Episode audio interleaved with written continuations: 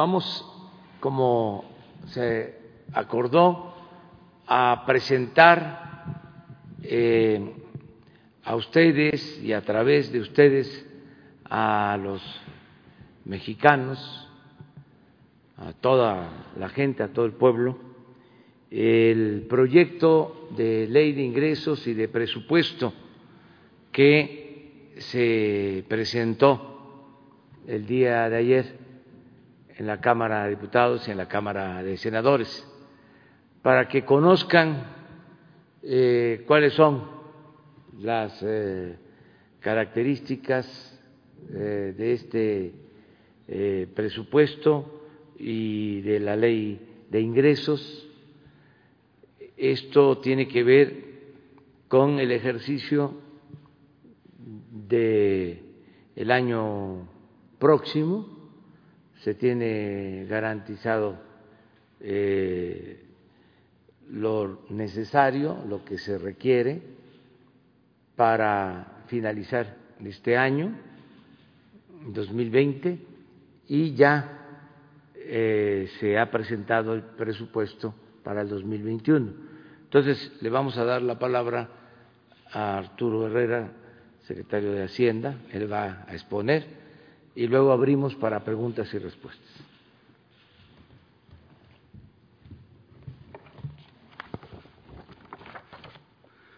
Muchas gracias, presidente. Eh, buenos días. Efectivamente, como señaló el presidente, ayer hicimos primero, como se acostumbra y como lo marca ah, la ley, la entrega en la Cámara de Diputados del paquete económico para el año 2021 a la diputada Dulce María Sauri Riancho y después, como es una práctica, el subsecretario del ramo, Gabriel Llorio, acompañado por el procurador fiscal de la Federación, Carlos Romero, entregaron una copia del mismo paquete en la Cámara de Senadores lo que marca tanto el desempeño eh, económico del año 2020 y sus implicaciones para las finanzas públicas, así como para los del 2021, es la contingencia sanitaria del COVID. Entonces, eso es el marco en el cual se ha venido preparando. Entonces, tenemos una presentación muy didáctica que lleva paso a paso cómo se construye el presupuesto, en qué etapa estamos y cuáles son sus componentes y características más importantes, como señaló el presidente. En primer lugar, ¿en qué medida el COVID va condicionando la actividad económica? Lo primero de ello es, eh, esta es una crisis económica extraordinariamente inusual, es la primera crisis en la historia que es una crisis económica por diseño, es decir, no hay una falla en un mercado, no hay un problema de deuda, no hay un problema de devaluación, no hay un problema de inflación, es los gobiernos del mundo junto con las sociedades que de manera responsable y deliberada deciden cerrar la economía en lo que se ha llamado el gran confinamiento para tratar de limitar los contagios. Una segunda característica es que al inicio no se sabía cuál iba a ser la trayectoria del COVID. Eh, muy al inicio se pensaba que era un problema de China y probablemente restringido a los países asiáticos. Es hasta que la OMS decreta que hay una pandemia que se se, estima que va a afectar a todos los países del mundo, pero no estaba claro su duración y la forma en que iba a terminar. Eh, en la mayor parte de los países se pensó que iba a haber un confinamiento de tres a cinco semanas inicialmente. En México mismo la jornada de sana distancia eh, en su fecha original terminaba el 19, el 19 de abril. En la medida en que hemos aprendido más del virus, es que se ha venido modificando la política y la respuesta de política económica en México y en el mundo. La tercera característica es justo esta en la que yo señalaba, las políticas públicas se han ido adaptando a la trayectoria del virus. Por otro lado, eh, ¿qué, requiere, ¿qué, es lo que requerimos nosotros hacer ante una, una, duración un poco más prolongada de lo que se estimaba? Lo primero es, nosotros estamos haciendo apoyos focalizados en los sectores más vulnerables, tanto los programas de créditos como todos los programas que ya existían sociales de adultos mayores, discapacitados, jóvenes, etcétera, van a la base de la pirámide de ingresos y es a los sectores que más lo necesitan.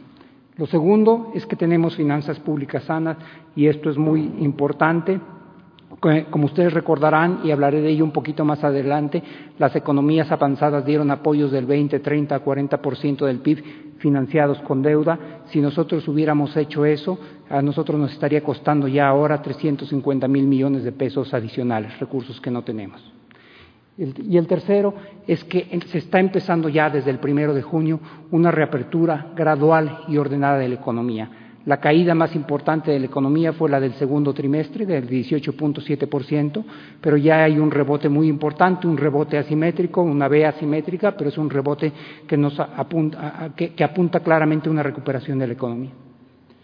Y finalmente, eh, este es un, eh, como señalaba al inicio, esta es una crisis económica muy inusual, donde la, economía sigue la ruta de la pandemia. En la medida en que los mexicanos, y lo estamos haciendo así, podamos eh, tener eh, un comportamiento solidario y responsable, vamos a poder seguir reabriendo los sectores de la economía. Hoy, con una economía más abierta que la que teníamos hace un mes, tenemos menos casos de contagios de los que había al inicio de agosto cómo está integrado el paquete económico y qué es lo que nosotros entregamos tanto a la Cámara de Diputados como la Cámara de Senadores. El paquete económico está integrado por cuatro documentos. El primero es los llamados criterios generales de política económica. En los criterios generales de política económica, el corazón de ellos es el llamado marco macroeconómico que determina, tiene los estimados oficiales de crecimiento, inflación y variables importantes para las finanzas públicas, como por ejemplo el precio del petróleo, la actividad económica en Estados Unidos, las tasas de interés de las referencias internacionales. Eso nos va a ayudar a estimar cuál es la trayectoria de la economía y, por lo tanto, los impuestos que se van a recaudar y también el costo financiero de la deuda. El segundo paquete es la llamada miscelánea fiscal. Aquí es en donde generalmente se determinan los cambios importantes que hay en los impuestos, incrementos de tasas, etcétera. Como lo ha venido señalando el presidente ya en reiteradas ocasiones, en este momento no se están ni aumentando impuestos ni creando impuestos. Así es que la miscelánea fiscal en este año es en realidad un documento bastante delgadito, nomás afinando algunos temas menores. El tercer impuesto junto con la miscelánea fiscal y los criterios generales de política económica, se determina cuál va a ser la iniciativa de ley de ingresos de la Federación. La ley de ingresos de la Federación tiene todos los ingresos que va a tener el gobierno, es decir, los impuestos, IVA, ISR, también los ingresos que no son tributarios, por ejemplo, los ingresos petroleros y los ingresos por financiamientos. Ahí viene el techo de endeudamiento neto que solicita el gobierno. Una vez que se tiene la totalidad de los ingresos determinados en esta ley, eso es lo que se distribuye a través del presupuesto de egresos de la, Federación y entonces lo que se envió ayer es el proyecto de presupuesto de egresos de la Federación que trae todos los gastos que, que está estimando el Gobierno tener para el próximo año. Ahora, ¿cómo se prepara? Y esto es algo similar a lo que hicimos el año pasado, solamente para recordarles cuál es el proceso de elaboración del paquete económico. Lo primero que se determina, como yo decía, es el marco macro, es decir, cuáles son las variables, a cuánto esperamos crecer, etcétera. Con el marco macroeconómico se estima cuánto es el déficit, que es consistente con una ruta sostenible del endeudamiento y nosotros estamos proponiendo un déficit que va a hacer que baje en un punto del PIB el endeudamiento esperado al cierre de, de este año y se estiman los ingresos. Esto nos da la ley de ingresos y con él eso es lo que ve, se ve el financiamiento total y el gasto es idéntico al financiamiento total. Así es como se prepara el paquete, el paquete económico. Ahora, ¿cuál es el proceso en términos de tiempos formales que lleva esto y en dónde estamos ahora? de acuerdo a la ley, lleva diversas etapas la preparación del paquete económico. La primera, en abril, se tiene que entregar de manera formal al Congreso de la Unión los precriterios generales de política económica. Después, el, el 30 de junio, se entrega la estructura programática a la Cámara de Diputados de lo que se espera sea el cascarón del presupuesto de egresos. Después, eso es lo que hicimos ayer, se entrega el paquete económico al Congreso y después vienen fechas muy específicas de cómo se va a ir aprobando esto. Lo primero que se discute, y esto es muy importante porque no todos los países lo tienen, lo primero que se discute en México es la ley de ingresos. En los países en donde hay una discusión simultánea de la ley de ingresos y del paquete, a veces si no hay recursos le suben artificialmente a la parte de ingresos. En México, por construcción, esto está prohibido, de tal forma que primero se discute la ley de ingresos en la Cámara de Diputados y tienen hasta el 30, 20 de octubre para aprobarlo. En ese momento la ley de ingresos aprobada por la Cámara de Diputados se va a la Cámara de Senadores, que tiene hasta el 31 de octubre para aprobarlo, y una vez que la ley de ingresos está aprobada, puede iniciar la discusión de la aprobación del presupuesto.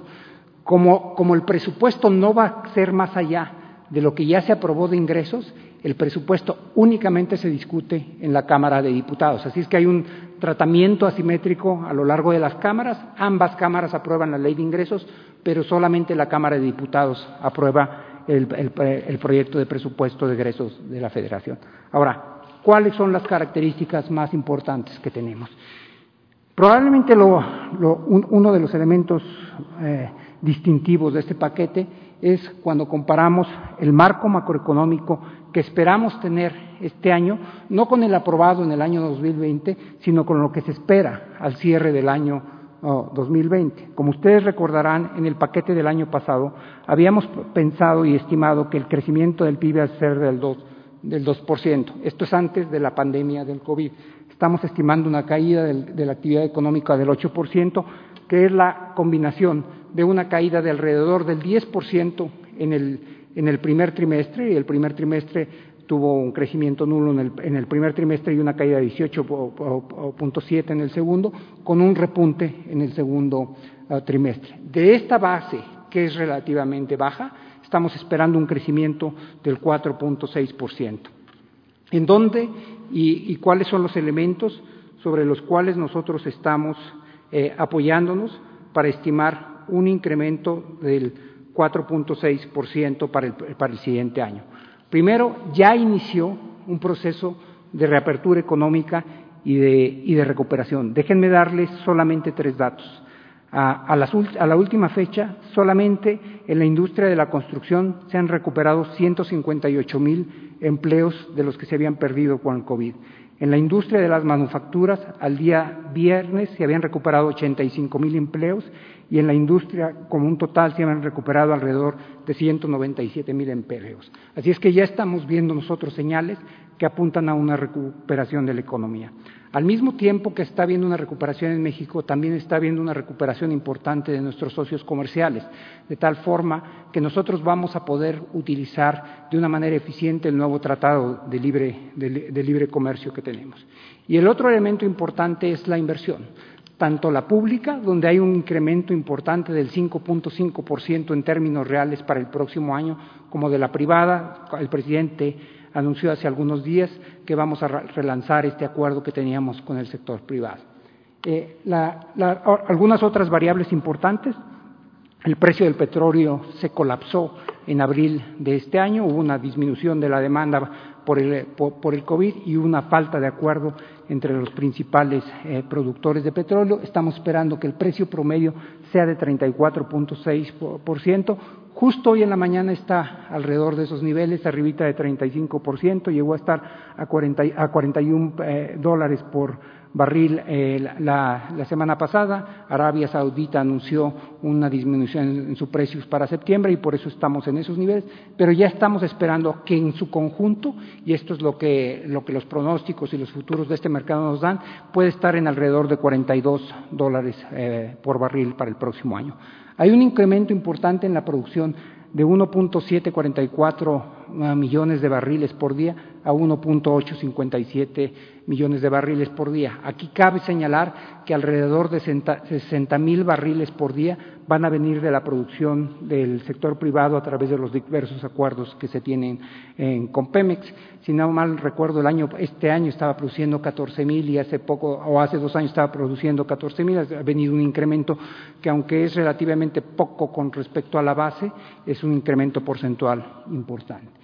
El, el tipo de cambio, eh, una de las características eh, más comunes en crisis como las que vemos es lo que se llama inicialmente un, proceso de exacerbación de la aversión al riesgo, es decir, los inversionistas no saben qué van a hacer y entonces se van a las llamadas monedas refugio, se fueron al dólar, se fueron al euro, etcétera, y eso hizo, como recordarán, que el peso mexicano llegara a tocar, a rebasar brevemente los 25 dólares por barril en marzo pasado. Desde entonces, en la medida en que todos se sienten más cómodos con los horizontes eh, de desarrollo tanto de la pandemia como de la economía, el peso se ha venido corrigiendo. Estamos esperando que cierre en 22.3 22 al, eh, al, al, final del año. Hoy está alrededor de 21 4.5 y tenemos estimado un precio ligeramente menor para el, para el, para el dólar de 21.9 para el próximo año. Finalmente, con la inflación hay que hacer dos acotaciones. La de este año es la esperada, la del próximo año, y esa es una práctica, siempre nos vamos con la meta oficial del Banco de México, que es de 3%.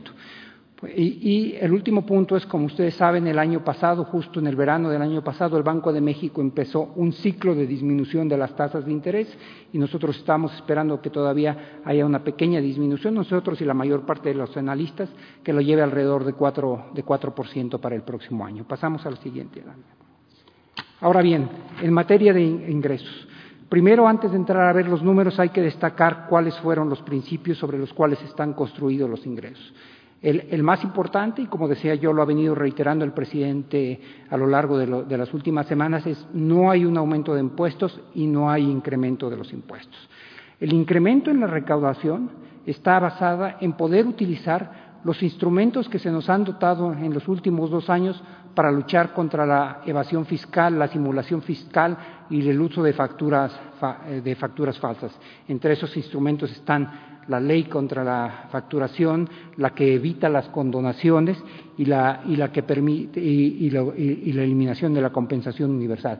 El total de los ingresos, incluyendo financiamiento, ingresos no tributarios, se está estimando en 6.2 billones de pesos. Esto va a ser punto tres real menor que el monto aprobado el 2020, pero punto uno mayor que el estimado al cierre de este año. Ahora, esta es la composición de esos ingresos. Las, las, variables, las variables están ya están en términos eh, nominales, pero los cambios están en términos reales. Probablemente lo que puede ser, eh, si nos fijáramos en algunas cifras relevantes, por ejemplo, los ingresos tributarios, que son los impuestos que recauda, como pueden ver, para este año estaban estimados 3.5 billones de pesos, pensamos recaudar alrededor de 3.2, es decir, el efecto del cierre de la economía tiene un impacto de alrededor de 280 mil millones eh, de pesos, pero sobre esa base va a tener un rebote importante que nos va a llevar alrededor de 3.55 billones de pesos para el próximo año. Estas son cifras nominales, esto implica que tiene un crecimiento con respecto a este año de alrededor de 5.7%.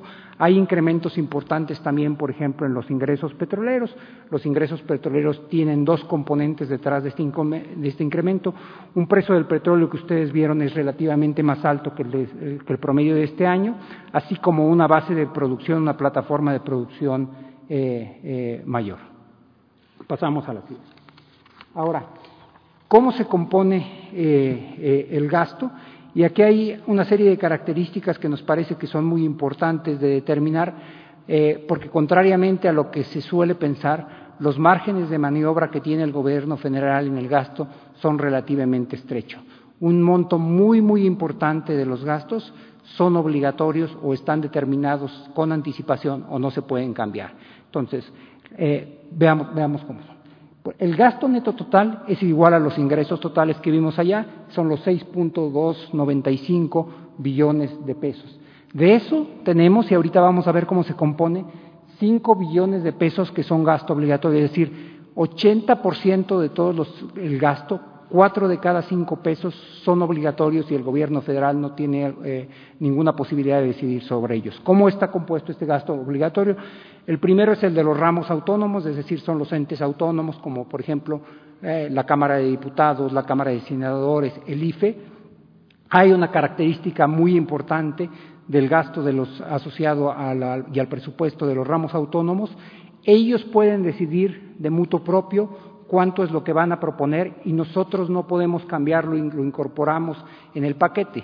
Lo que sí hicimos, yo envié por instrucciones del presidente una carta muy respetuosa a los titulares de cada uno de los ramos autónomos, explicándoles la situación económica que vive el país y que estábamos eh, seguros de que se portarían de manera solidaria y enviarían un presupuesto, una propuesta acorde con ello.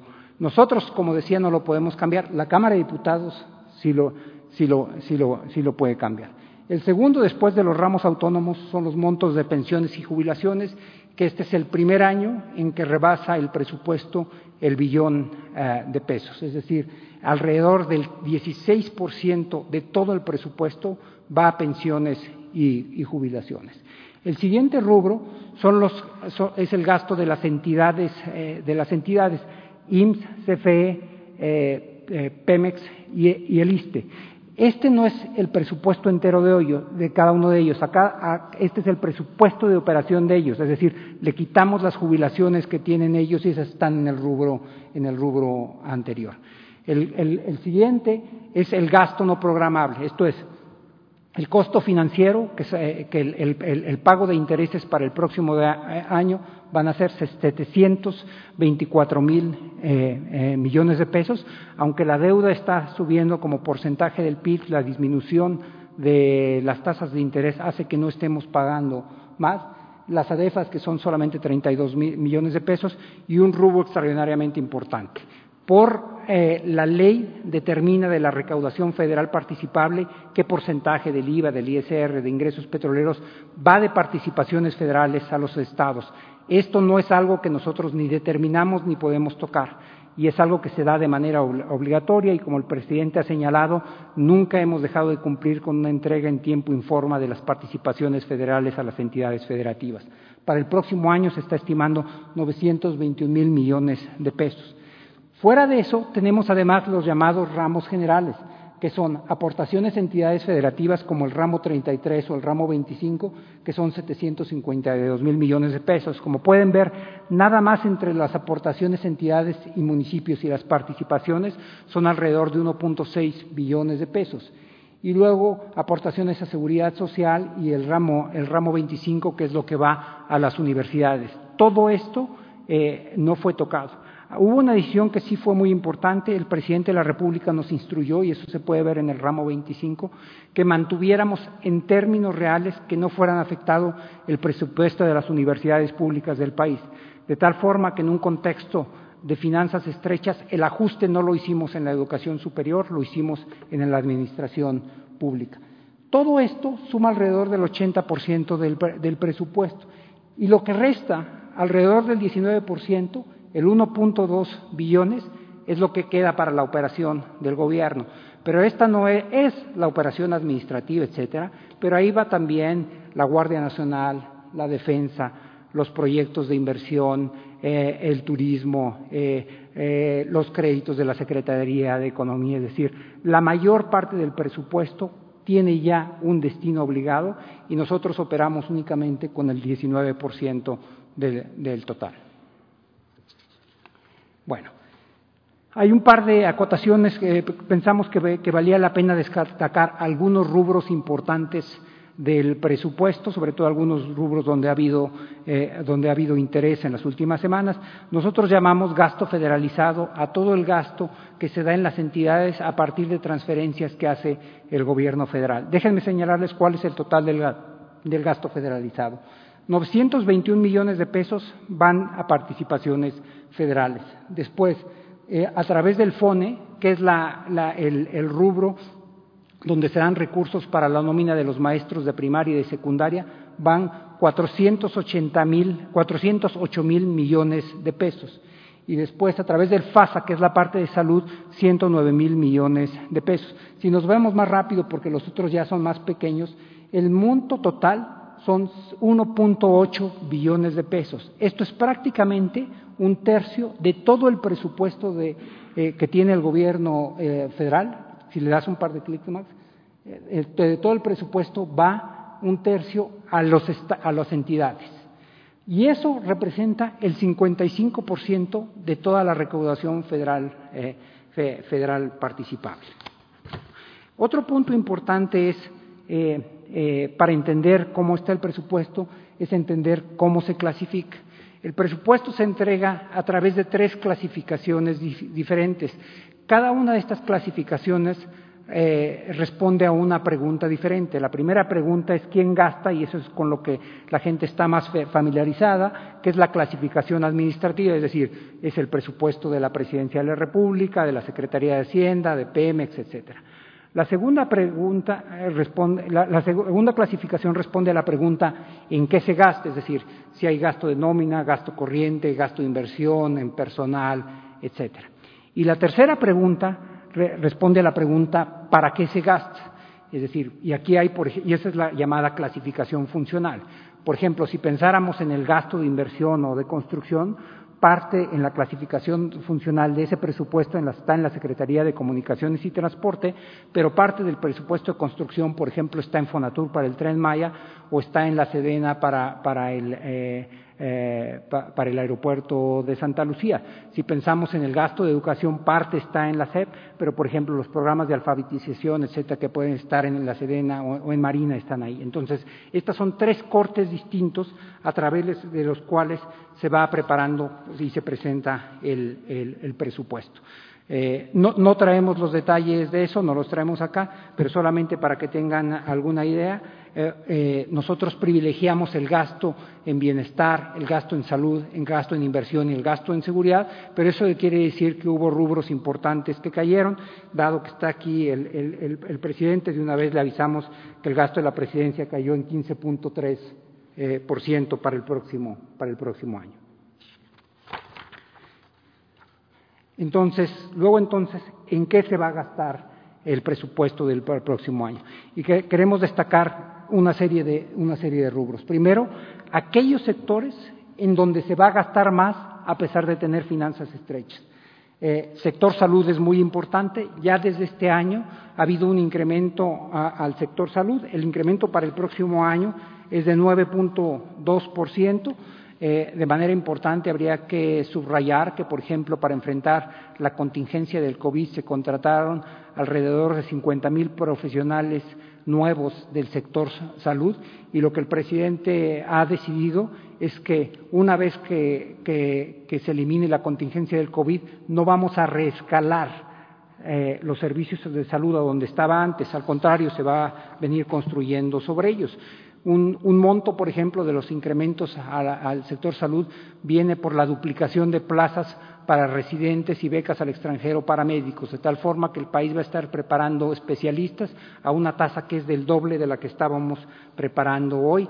Eh, el, eh, hasta el año pasado estábamos pre preparando, había no, 9.480 plazas de médicos residentes, a partir del próximo año va a dar 18.229 plazas. El otro sector que va a ser eh, eh, que, va, a aumentar es el programa de bienestar. Esto es, extraordinariamente importante. Había habido una decisión del gobierno de, de fortalecer eh, la red de protección social del país a través del programa de adultos mayores, a través de las becas. Eh, de, la, de, las becas del programa de discapacitados. Les doy algunos, algunos números solamente para ejemplificarlos. La pensión para adultos mayores va a tener recursos por 135 mil millones eh, de pesos. El programa de personas con discapacidad, 15.456 millones de pesos. Las becas de nivel básico, 31.937 eh, millones de pesos. Esto era importante para el, para el país de por sí, pero lo es aún más importante en la contingencia del COVID. El segundo es los proyectos de inversión tienen un incremento del 5.5%, eh, eh, lo que va a llevar a una inversión total de 829 mil millones de pesos. Ahí son destacados, como siempre, las inversiones que hay en Pemex y CFE, pero hay proyectos muy importantes, proyectos emblemáticos de esta administración, como el proyecto de Santa Lucía, el proyecto, el proyecto de eh, el Tren Maya, etcétera, que tienen recursos relevantes. Al aeropuerto Felipe, Felipe Ángeles va a haber 21 mil millones de pesos, el tren Maya 36 mil millones de pesos, al tren interurbano México-Toluca 7 mil millones de pesos. El otro, el otro rubro es la, la, seguridad pública y esto tiene varios componentes, incluso de manera muy destacada la regularización del presupuesto asociado a la Guardia Nacional que ha venido incrementando sus recursos. Ahora, ¿Cuáles son los, los, los, rubros donde se mantienen términos reales? Y esto es muy importante porque a pesar de las finanzas eh, estrechas, hay, hay, rubros que decidimos que no podían ser afectados en esta coyuntura. Son educación y las becas y recursos para la calidad del sistema, cultura y ciencia y, te, y tecnología. Bueno, pasamos. Y los apoyos al, perdón, los apoyos al campo y a empresas. Pasamos. Ahora bien, esta es una clasificación cuasi funcional, es decir, no es la clasificación administrativa, no son los recursos que vienen a través de quién, de quién está gastando, sino en para qué se está gastando.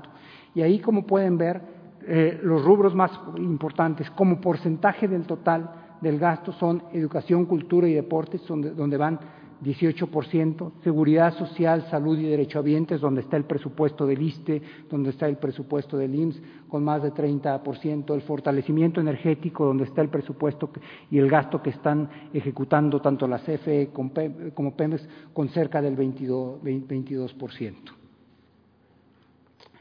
¿Qué podemos esperar en materia uh, de, deuda, de, deuda, pública? Eh, primero habría que uh, aclarar un par de puntos. Nos, nosotros eh, eh, hemos venido reiterando de manera frecuente el compromiso de preservar finanzas públicas sanas para no comprometer lo, los recursos de, de, generaciones futuras y seguir contribuyendo a la estabilidad eh, macroeconómica. El incremento que se, que se está esperando al cierre de 54.7% del PIB viene por dos razones.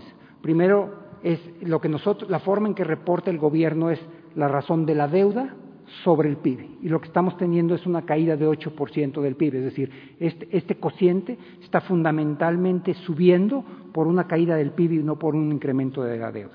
Después, alrededor del 40% de estos cambios, el equivalente a 680 mil millones de pesos, no viene por un incremento de la deuda, sino por un incremento en la evaluación de la deuda que se encuentra en divisas. Alrededor del 25% de la deuda estaba, para decirlo en términos muy planos, eh, en, dólares. En realidad está en dólares, una parte más pequeña en euros, en yenes y una parte pequeñísima en, en, francos suizos.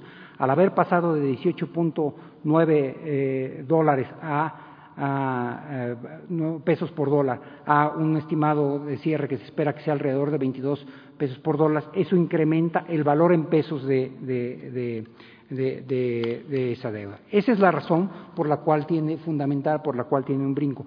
¿Qué estamos esperando? El paquete que, y, el, y el paquete y las, las, necesidades de financiamiento que estamos eh, proponiendo van a implicar una disminución para el año que entra de un 1% del PIB, el equivalente a 250 mil millones de pesos. Eso es lo que, ese es nada más el impacto que tendrá la disminución por la propuesta del financiamiento. Eh, pero como saben y como se ha venido señalando, cuando hay un movimiento importante en el tipo de cambio, eso genera un remanente operativo en el Banco de México que una vez que se estima cuál es durante el primer trimestre, se devuelve a, eh, ese remanente a la Secretaría de Hacienda y tiene que ser aplicado a la disminución de deuda, de tal forma que estamos esperando pues alrededor de entre 150 a 250 mil millones de pesos como un piso mínimo que ayudaría a disminuir todavía alrededor de un punto porcentual más la deuda. Los estimados de mediano plazo que tenemos, eh, y una vez que ya pase la contingencia de, de, del COVID, nos permiten eh, plantearnos una ruta a través de la cual va a ir descendiendo la deuda como porcentaje del PIB a lo largo de toda la administración. Eso es todo, presidente.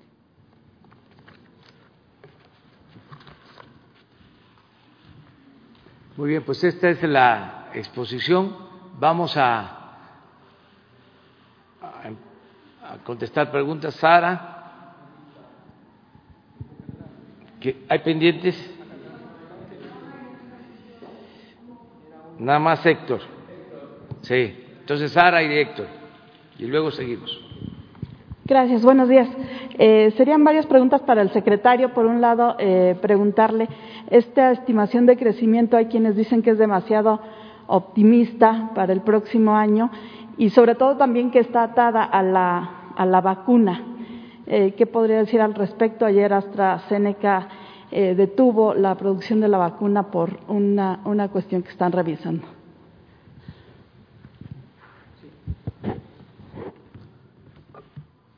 No, en realidad, en realidad no es una eh, no es un estimado muy, muy optimista. De hecho, si piensas que va a haber una caída de 8% y sobre esa caída del 8%, un crecimiento del 4.7%, ni siquiera nos ponen los niveles de crecimiento que estábamos en el 2019. Nos parece que es una, una estimación responsable. Lo que sí estamos todos muy conscientes es que lo que va a ir condicionando que más sectores se puedan ir reactivando es el ritmo de la pandemia. Ahora, nos, nos tiene tranquilos como va hoy, es decir, a pesar de que ha habido un proceso de reapertura gradual desde el primero de junio, los, los, y como lo muestran aquí todos los días a las siete de la noche Hugo López Gatel, hay una clara tendencia decreciente en, en los contagios. El tema de la vacuna fue dicho en otro contexto, es decir, mientras, mientras no exista una vacuna, la, uh, la, economía, la economía va a seguir operando en circunstancias inusuales, es decir, no es que no esté operando, no es que tengamos el cierre duro de abril y mayo, los restaurantes están abiertos, pero solamente pueden utilizar un número determinado de, eh, mesas. En las fábricas eh, tiene que haber un proceso de sana eh, distancia. Hay algunos sectores específicos, como por ejemplo los gimnasios, etcétera, que se hacen en espacios cerrados de gran transpiración, donde no, donde no, está, donde no están operando todavía. Esos sectores y, y poder re, retomar una dinámica económica con toda la capacidad, eso es lo que se va a dar cuando se encuentre una vacuna. Pero el estimado del 4.7 no es contingente a la vacuna. Ya, y preguntarle, ¿en qué áreas per se perdió presupuesto? Cuál, ¿Dónde fueron los recortes? Si hay todavía margen para aumentar estas participaciones que, o estos recursos que están pidiendo también, eh, por ejemplo, gobernadores. Decía que es solo un 19% del presupuesto es lo que pueden ustedes manejar. Sí. Eh, bueno, una de las que el recorte más fuerte fue en, la presidencia de la República, otra fue en la propia Secretaría de Hacienda, y dado que el programa de Jóvenes Construyendo el Futuro va entrando de manera paulatina una vez que se van graduando cada una de las, de las generaciones, hay, hay una disminución también en el presupuesto de la Secretaría de Trabajo y Previsión eh, Social. La parte de las participaciones no está sujeta a decisión política en un sentido y otro. Depende exactamente. De hecho, la ley de coordinación fiscal tiene una fórmula, literalmente una fórmula matemática, que estima cuánto de la recaudación eh, federal participable les corresponde eh, a los estados. Lo que sí nosotros recibimos una instrucción muy precisa del presidente es de no quitar ninguno de los acuerdos que había ya con las entidades fe federativas. Entonces, por ejemplo, eh, ya existía en la ley, lo estamos manteniendo ahora, el que sea 100% participable eh, lo, eh, el impuesto sobre la renta, sobre la generación de, de bienes inmuebles. Hay un programa que se llama de vigilancia plus y lo que era antes llamado repecos que ya existen y los vamos a mantener. Gracias. Eh, presidente, preguntarle eh, dos cosas. Por un lado, ayer cerró el tema de los candidatos a presidir Morena. Yo sé que usted está pues un poco apartado de, de, su partido, pero sin duda, pues usted, ¿qué papel va a jugar en este proceso? ¿Tiene algún eh, candidato que prefiera? Como luego ya trasciende, ya saben, columnas periodísticas. Bueno, pues este, como parte de la transformación del país, que es un hecho, una realidad.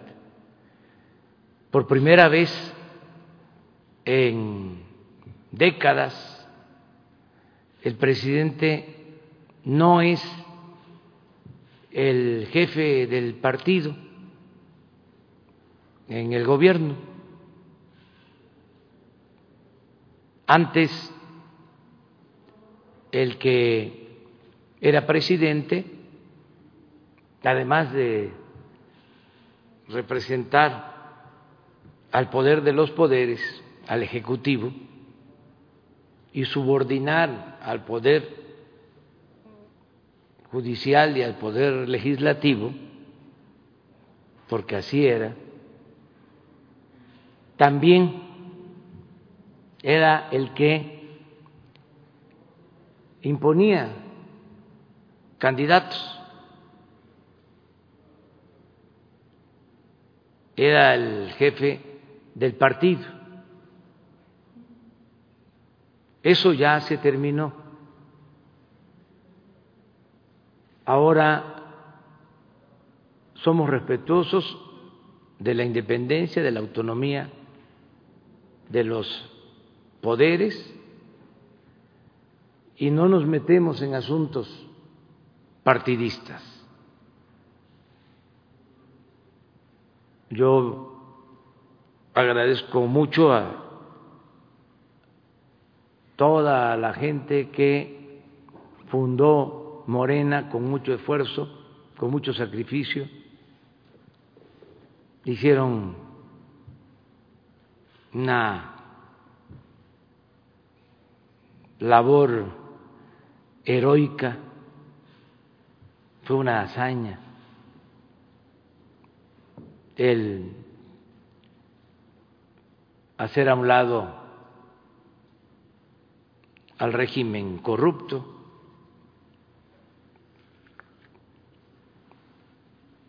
pero no debo meterme en los asuntos internos de Moreno.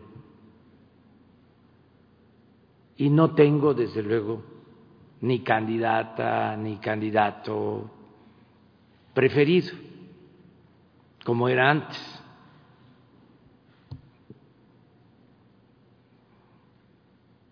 Que espero que en todos los partidos haya democracia, que no haya imposiciones y que sea el pueblo el que decida libremente. Eso en cuanto a la vida interna de los partidos, pero sobre todo estoy comprometido a que se respete el voto de los ciudadanos, que se acabe con los fraudes electorales. Ese es un compromiso que tengo, porque se afectó mucho al país con la antidemocracia con las imposiciones, no solo porque nosotros padecimos de fraudes electorales, fuimos víctimas del fraude electoral, sino porque estoy absolutamente convencido que es perjudicial para el país. Cuando llega alguien a un cargo mediante un fraude,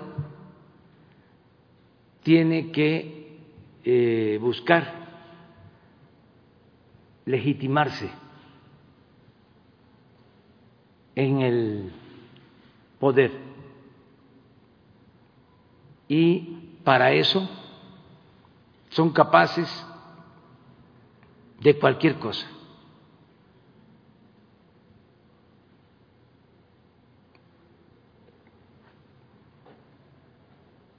Por eso vamos a estar muy pendientes de las elecciones próximas.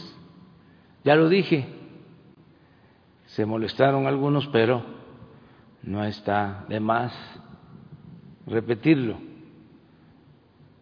Voy a convertirme en guardián de las libertades del pueblo. Y voy a estar pendientes, pendientes para que las elecciones sean libres y limpias, que no se utilice el dinero del presupuesto para favorecer a ningún partido, a ningún candidato, que no se trafique con la pobreza de la gente, que se acaben todas esas prácticas vergonzosas como el acarreo el llamado ratón loco, las urnas embarazadas, el que voten los finados, la alteración de actas, todo eso que sucedía, que es una vergüenza, porque eh, México se distinguía, desgraciadamente, por la falta de democracia. Todavía cuando viene Vargas Llosa y dice de que México es en lo político la dictadura perfecta,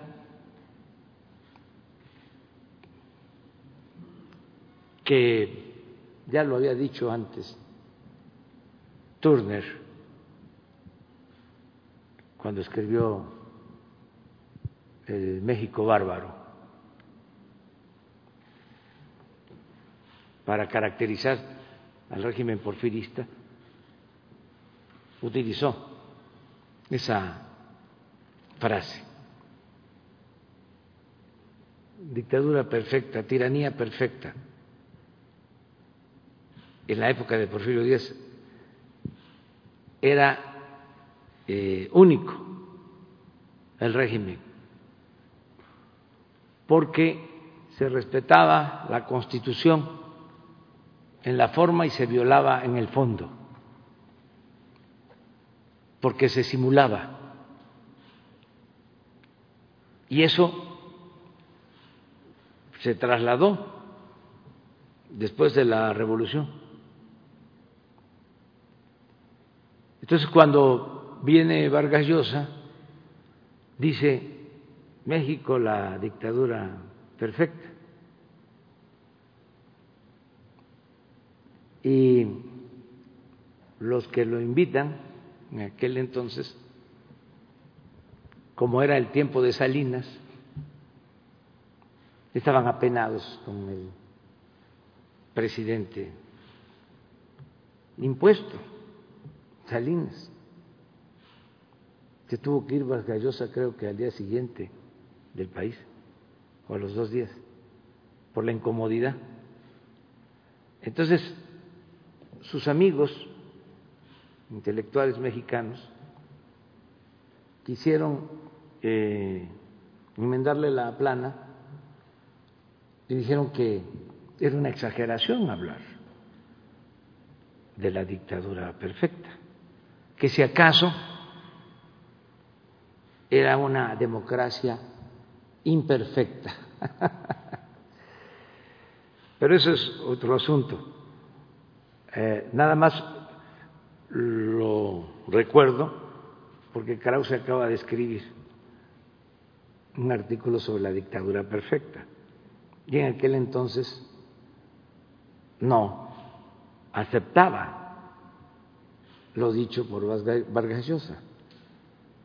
Era más partidario de la democracia imperfecta, que es un matiz bastante considerable. Entonces, ya eso pasó a la historia.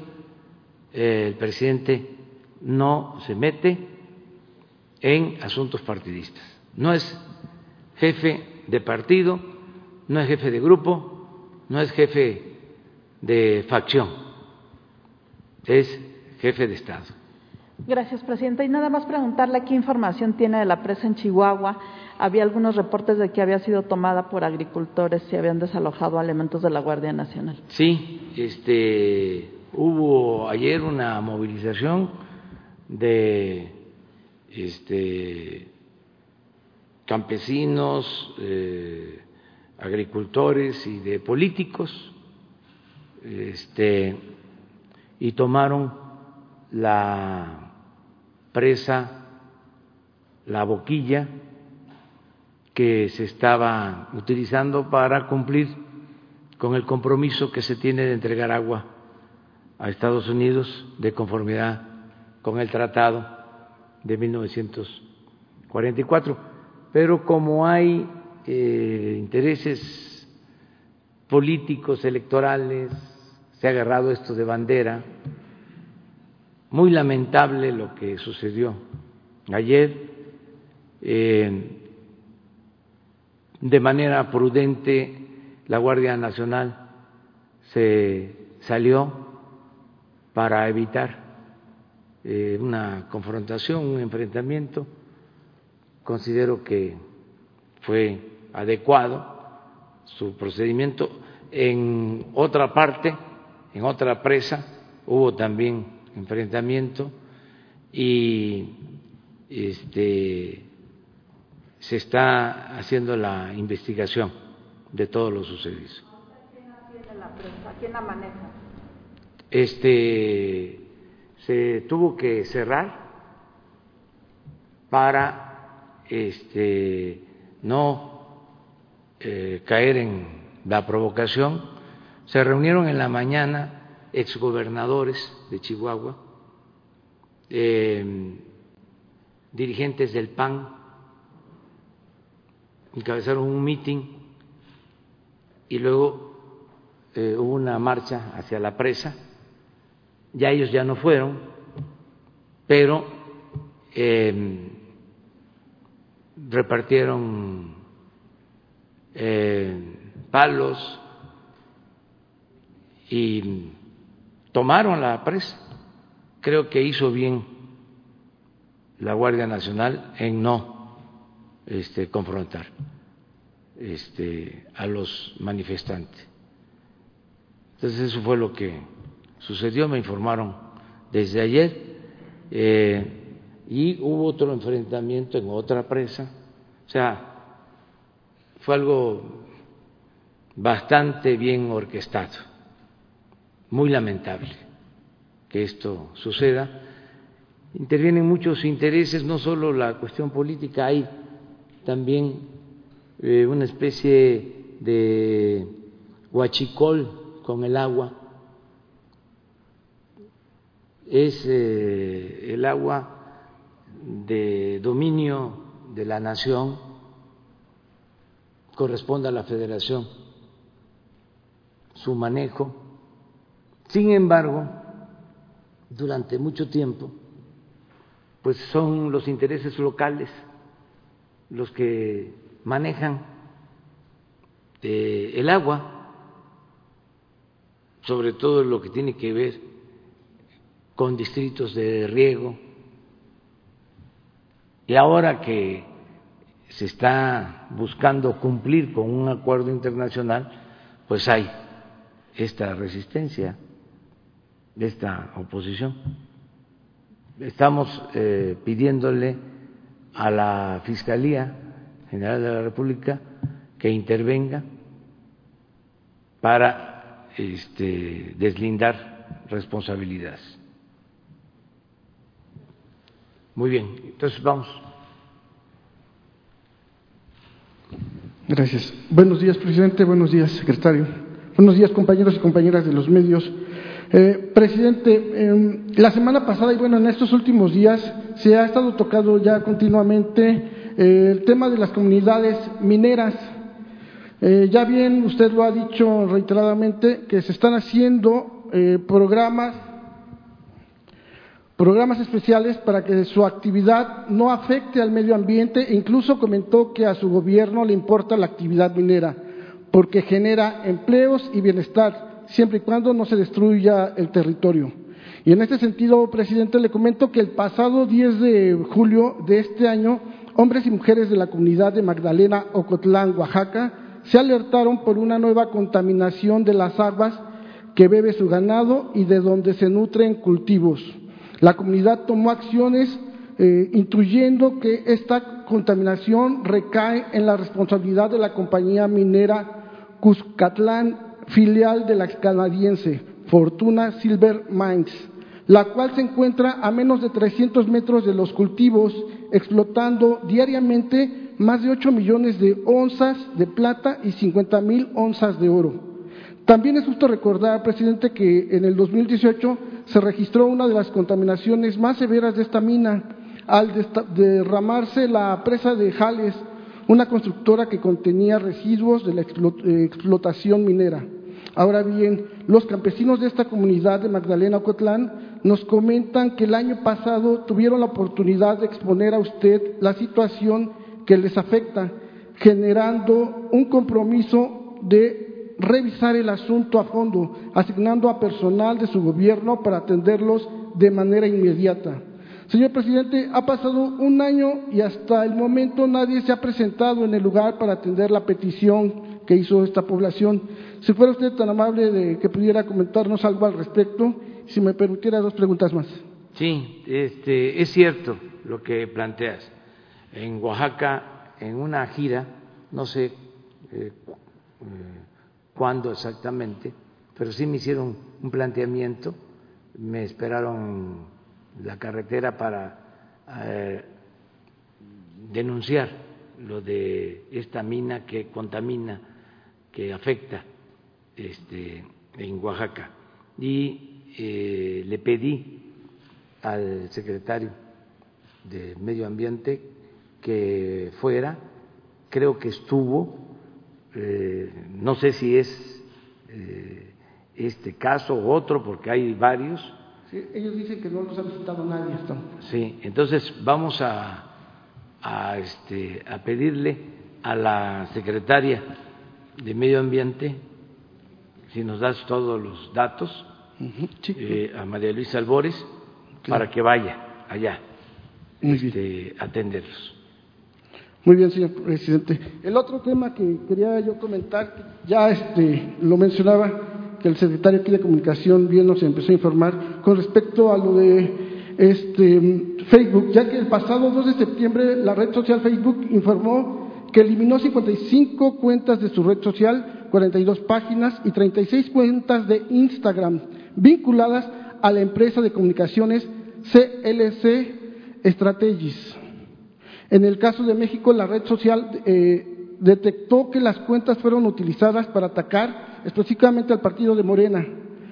La red tenía 509 mil seguidores en Facebook y 43 mil en Instagram, además de que se invirtieron alrededor de 3.6 millones de dólares en gastos de publicidad dentro de esta red social. Facebook informó que la agencia CLS Strategies utilizó cuentas falsas para amplificar su contenido, evadir la aplicación de la ley, llevar a las personas a páginas fuera de la plataforma, engañar a las personas sobre quién está detrás de esta actividad y administrar páginas que simulaban ser sitios de noticias independientes, organizaciones cívicas y páginas de fans de temas políticos. Algunas de estas cuentas se hicieron pasar por personas o por partidos políticos, incluido el uso de errores tipográficos para engañar a los usuarios y hacerles creer que eran auténticas. Esta actividad parecía centrarse en eventos cívicos y elecciones en los países, como bien lo mencionaban, este, eh, a los que se dirigían según el reporte técnico de Facebook. El informe apunta que las personas detrás de la, red eh, de la red publicaron noticias y eventos de actualidad sobre políticos y figuras públicas en Venezuela, México y Bolivia específicamente. En el caso de Facebook, es una red social, presidente, que bien sabemos que posee un poder desproporcionado frente al Estado. Y las preguntas en este sentido, presidente, es, ¿será momento de considerar llevar el tema a debate al Congreso de la Unión? Y al Poder Ejecutivo para buscar imponer reglas claras y sanciones severas a las redes sociales que hacen caso omiso a los ataques políticos. Eh, bien sabemos eh, que en el caso, por ejemplo, de Emilio Loseya Austin, exdirector de Petróleos Mexicanos, presentó una denuncia ante la Fiscalía General de la República en donde apunta que parte de los sobornos entregados por Odebrecht en el 2012 se entregaron a Chopac Leonard Asociados, nombre original de la compañía que en 2014 cambió su imagen pública para presentarse como CLS Strategies. Lozoya dijo que el 16 de mayo del 2012 transfirió 168.742 dólares y luego el 5 de junio del mismo año transfirió 104.469 dólares. Por los dos depósitos suman un total de 273.212 dólares americanos. Y en ese sentido, pues las preguntas son esas, este presidente. Eh, sí es cierto y nosotros apoyamos que hay que eh, fuera máscaras, que hay que saber quién está detrás de ello, pero también que es importante eh, que pudiera usted considerar que estas acciones transgreden a la soberanía, de, a la soberanía del pueblo mexicano al intervenir de manera directa o indirecta en la vida pública de México. si habrá consecuencias por la vía legal, por la vía del derecho y la justicia expedita, señor presidente? Son las preguntas ante este tema. Bueno, yo pienso que ya en el caso de Facebook eh, tiene una política para transparentar todo el manejo de estas eh, cuentas que se utilizan con propósitos eh, electorales, y para la guerra sucia. Ya eh, Facebook lo está haciendo. Una prueba es que da a conocer la cancelación de estas eh, cuentas. Esto lo hacen eh, a nivel mundial, incluso están asumiendo una postura en favor de la transparencia en el caso de las elecciones en Estados Unidos. de modo que se va avanzando en este terreno de la transparencia. Falta Twitter y nosotros eh, estamos también eh, esperando que haya oportunidad para que invitemos a los gerentes eh, para que aquí informen qué se puede hacer con todo este gasto eh, excesivo, sin control, eh, que se utiliza para la guerra sucia, para atacar a opositores o para atacar a, en el caso nuestro, al gobierno. Vamos a esperar que ellos este, sigan avanzando. Eh, yo creo que es muy importante la transparencia y no soy partidario de la coerción, de la censura. Creo que la prensa, como se decía en la época de los liberales, se debe de controlar con la prensa la prensa se regula con la prensa. Esto que estamos haciendo ayuda mucho, porque antes eh, se pensaba que lo que se decía en los medios era la verdad absoluta. Ya lo dijeron los medios. ya eh, lo dijeron en la radio, ya lo dijeron en la televisión. Y ahora ya no es así. Ya la gente lee el periódico, eh, ve las redes, escucha la radio, ve la televisión y ya eh, pone siempre en duda lo que se está eh, informando, sobre todo cuando eh, se editorializa. Ahí ya la gente dice, espera, imagínense si es un artículo de Loret de Mola este, sobre nosotros, pues ya nada más con el título ya se sabe que es un ataque. No hay análisis, no hay una reflexión, no es una crítica fundada, constructiva, es un ataque. Pero eso ya la gente lo está manejando, dominando muy bien, inclusive hay eh, réplica a esos artículos, a esos comentarios, de inmediato, porque cada vez hay más conciencia en los eh, ciudadanos. Entonces, no hace falta eh,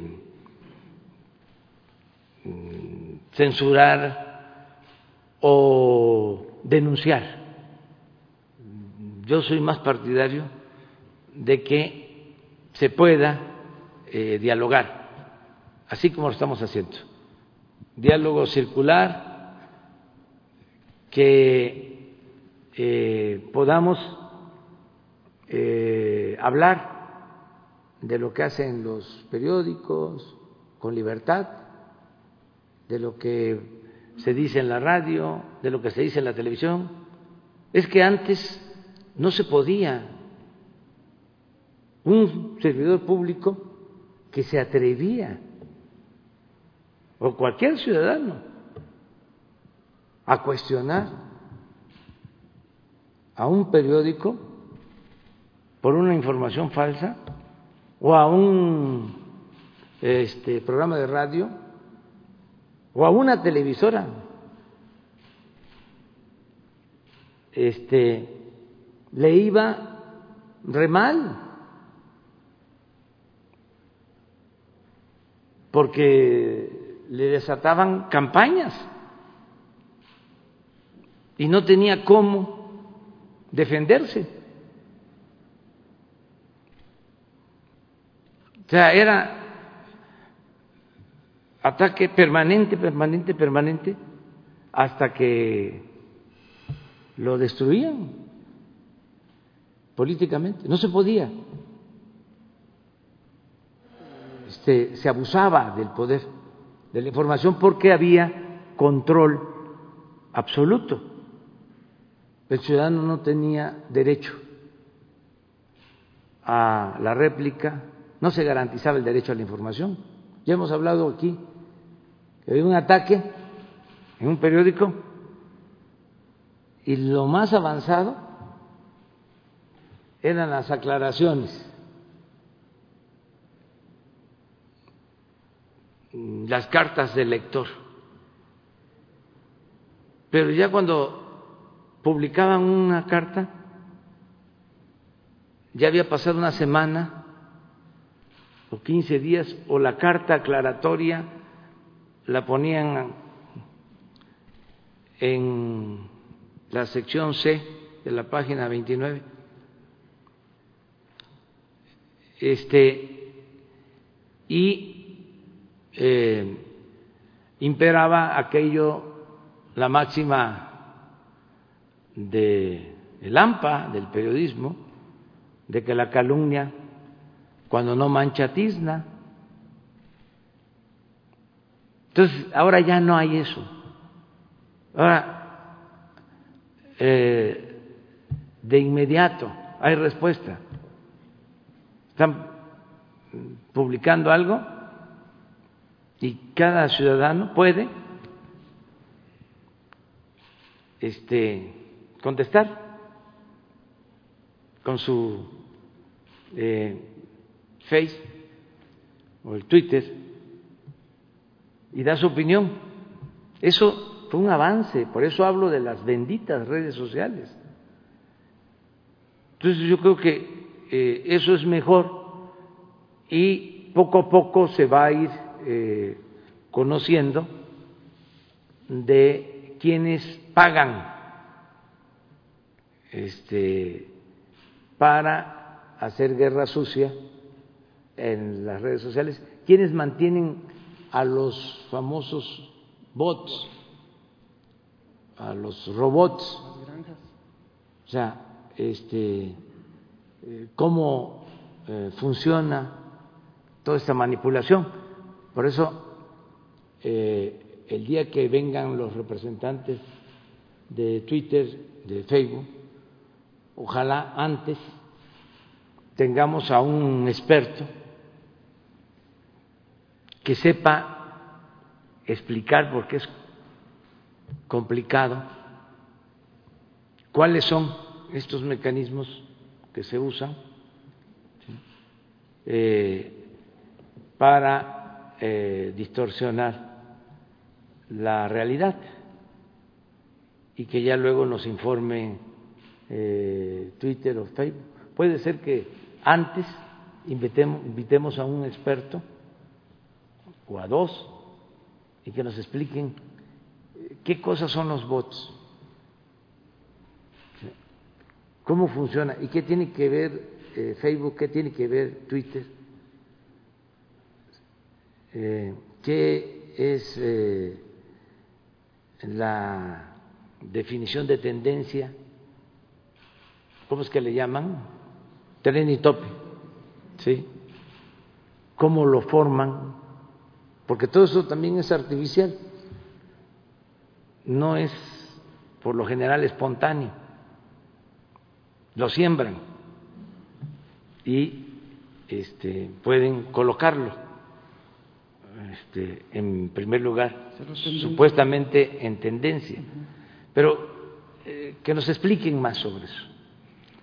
Muy bien, gracias presidente. Y por último, nada más, eh, si me lo permite, quiero hablarle de un personaje orgullosamente mexicano.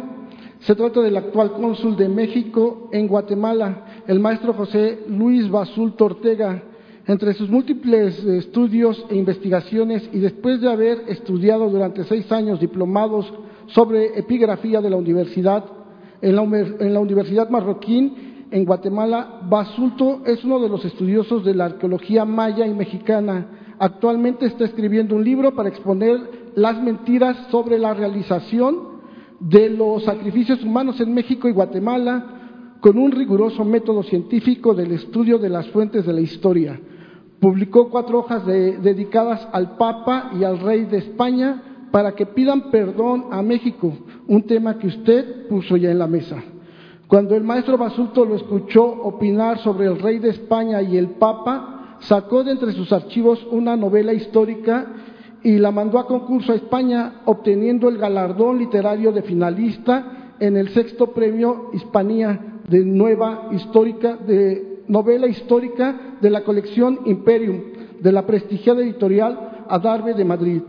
Señor presidente, el maestro Basulto manifestó en uno de nuestros programas de mesas de análisis que tenemos en nuestro medio su deseo de, poder entregarle personalmente su libro llamado Antonio Pérez de Hierro, el hijo de Moctezuma, que gobernó España en el siglo XVI, eh, así como un cuadro al óleo de 90 por 60 centímetros del mismo personaje, cuyo original existe en España pero que se encuentra guardado en la Biblioteca Nacional de Madrid, en virtud de que el personaje de la novela existió en la vida real y, no los y ni los propios estudiosos del tema en España se explican su origen. El maestro Basurto realizó una, tediosa tarea de investigación, encontrando que su origen resulta ser como uno de los hijos de Moctezuma, el gran, el gran Tlatuani de los mexicas quien a nivel de secretario de Estado gobernó España casi 40 años como secretario del rey Felipe II en el siglo XVI. Para los incrédulos y eh, eruditos del tema de una nación que ha destruido documentos o escondido a este personaje, la novela le tomó 20 años de investigación y contiene casi mil pies de página con 250 libros de bibliografía. Señor presidente, el maestro José Luis Ortega, que actualmente se encuentra en México, ahorita de vacaciones, considera que Antonio Pérez de Hierro merece un lugar en la gloriosa historia de nuestro país. Y qué pudiera comentar al, respecto. Y también pues aquí traigo el libro que por cierto trae con dedicatoria a la doctora, eh, su esposa eh, Beatriz, y dice Beatriz Gutiérrez Müller, para los desafíos históricos que usted enfrenta.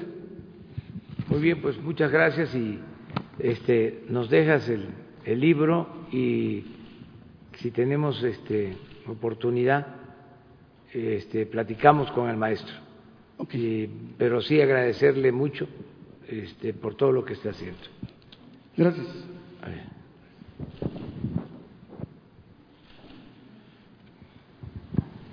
Gracias, presidente. Buenos días, Shaila Rosagel, corresponsal del Grupo Gili, el imparcial de Sonora, la Crónica de Mexicali y Frontera de Tijuana. Presidente, sobre la, vacuna de AstraZeneca, ¿qué va a pasar con esta vacuna y qué alternativas tiene el gobierno federal al suspenderse eh, pues este proyecto, eh, que ahorita no está muy claro qué va a pasar con el, con el proyecto? Esa sería mi primera pregunta. Bueno, este, como se dio a conocer ayer, la misma empresa, eh, desde luego en coordinación con la Universidad de Oxford, decidieron eh, este, analizar bien la reacción que produjo en la práctica esta vacuna. Ellos eh, asumieron de que había que mm, estudiar más sobre el caso, sobre la reacción que produjo y van a informar. De todas maneras, eh, tenemos eh, nosotros otras opciones, que lo sepa la gente, que lo sepa el pueblo. Eh, estamos inscritos en los principales proyectos de investigación, sea, para tener la vacuna a tiempo.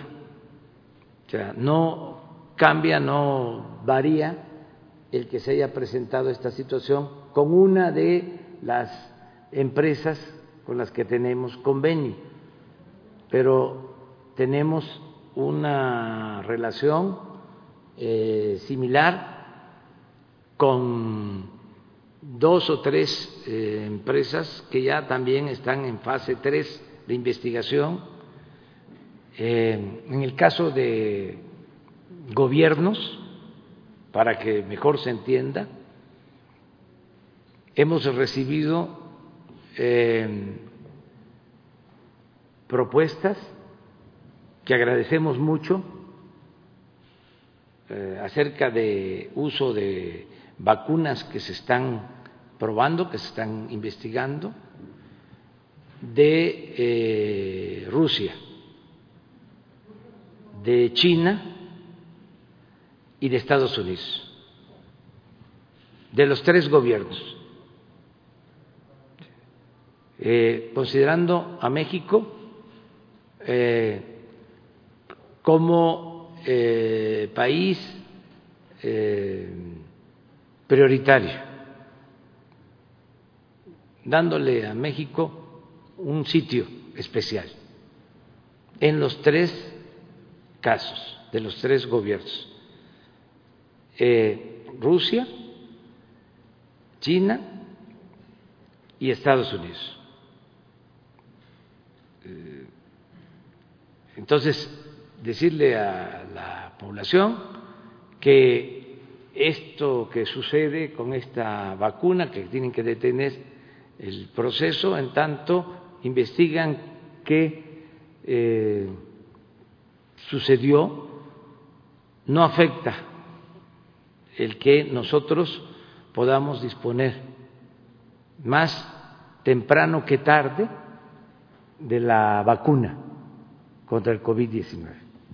Eh, presidente, gracias. Mi segunda pregunta es, eh, la semana pasada usted llamó a la titular de la Profepa y de la Semarnat a acelerar las investigaciones en torno al derrame del río Sonora y al uso del fideicomiso del río Sonora. Entonces, mi pregunta es, eh, ¿Qué tan a fondo va a llegar el gobierno en, esta investigación? ¿Cuándo se van a poder tener eh, estos informes de la Semarnat y la Profepa? Eh, en caso de que haya políticos involucrados en el reparto del fideicomiso del río Sonora, eh, ¿qué, tan a fondo se va a llegar? Y, pues, ¿qué, ¿qué tanto es el compromiso con la reparación del daño a los afectados del río?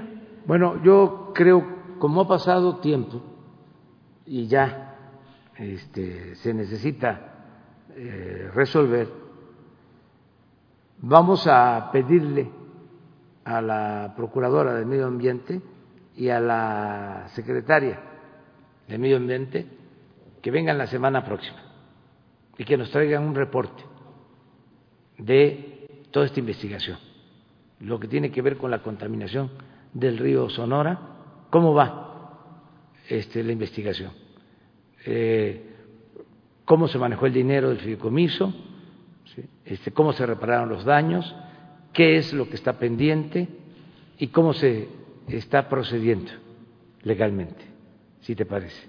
La semana próxima sería. La semana próxima. Una última pregunta muy rápida, eh, presidente.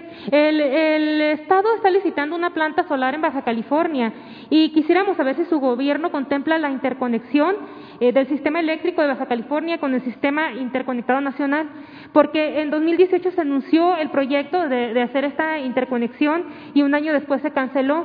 Eh, actualmente la, entidad de Baja California sufre un déficit de energía eléctrica que ha provocado cortes eh, al acueducto del río Colorado y afectado el suministro de agua en la zona eh, de la costa de, la entidad. Además, en Mexicali se ha presentado apagones en los últimos dos veranos atribuibles al déficit de energía. El último apagón fue hace unos días que a 47 grados se quedaron sin, sin electricidad. Entonces, ¿se tiene pensado eh, retomar este proyecto de interconexión? Se tiene pensado eh, y es una prioridad resolver el problema del de, eh, abasto de energía en Baja California Sur. Tenemos un compromiso de construir una planta, una termoeléctrica en La Paz.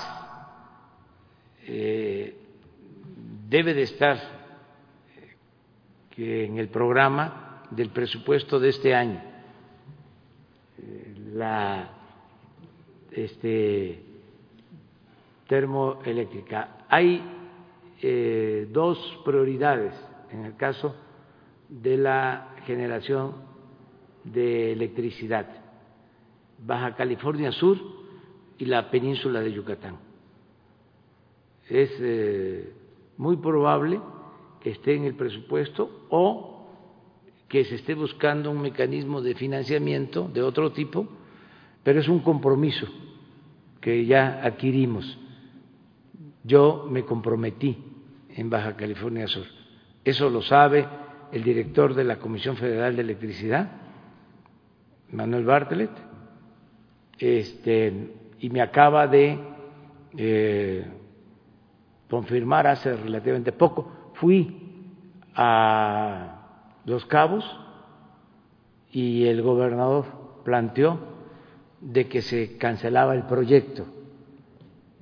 En ese momento eh, pedí que le consultaran al director de la Comisión Federal de Electricidad y me respondió de que no era cierto, de que el proyecto este, va.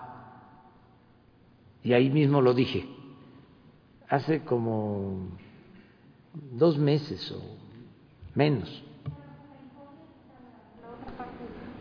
Baja Sur.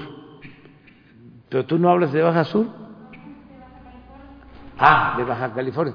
No, pues ahí tenemos un programa amplio de rehabilitación de plantas.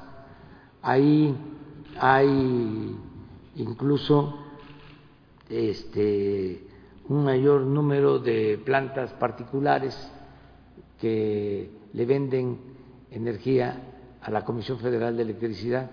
Ahí no tenemos problema de eh, abasto de energía. Este, no sé por qué los apagones, porque esto tiene que ver más con Baja Sur. Yo por eso pensé en La Paz y Los Cabos, eh, pero vamos a investigar qué está sucediendo.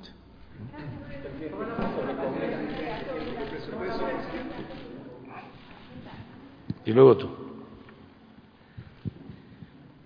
Muy buenos días, presidente, eh, secretario, eh, compañeros, compañeras.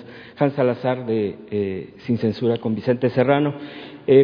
comentarle, presidente, y preguntarle si se puede apoyar a, aproximadamente a 300 familias en Saltillo, Coahuila, en el campanario, particularmente, porque tienen un problema de que han obstruido de manera deliberada, ellos acusan por temas de corrupciones locales, arroyos y cauces de agua y están en grave riesgo de que eh, haya fuertes inundaciones.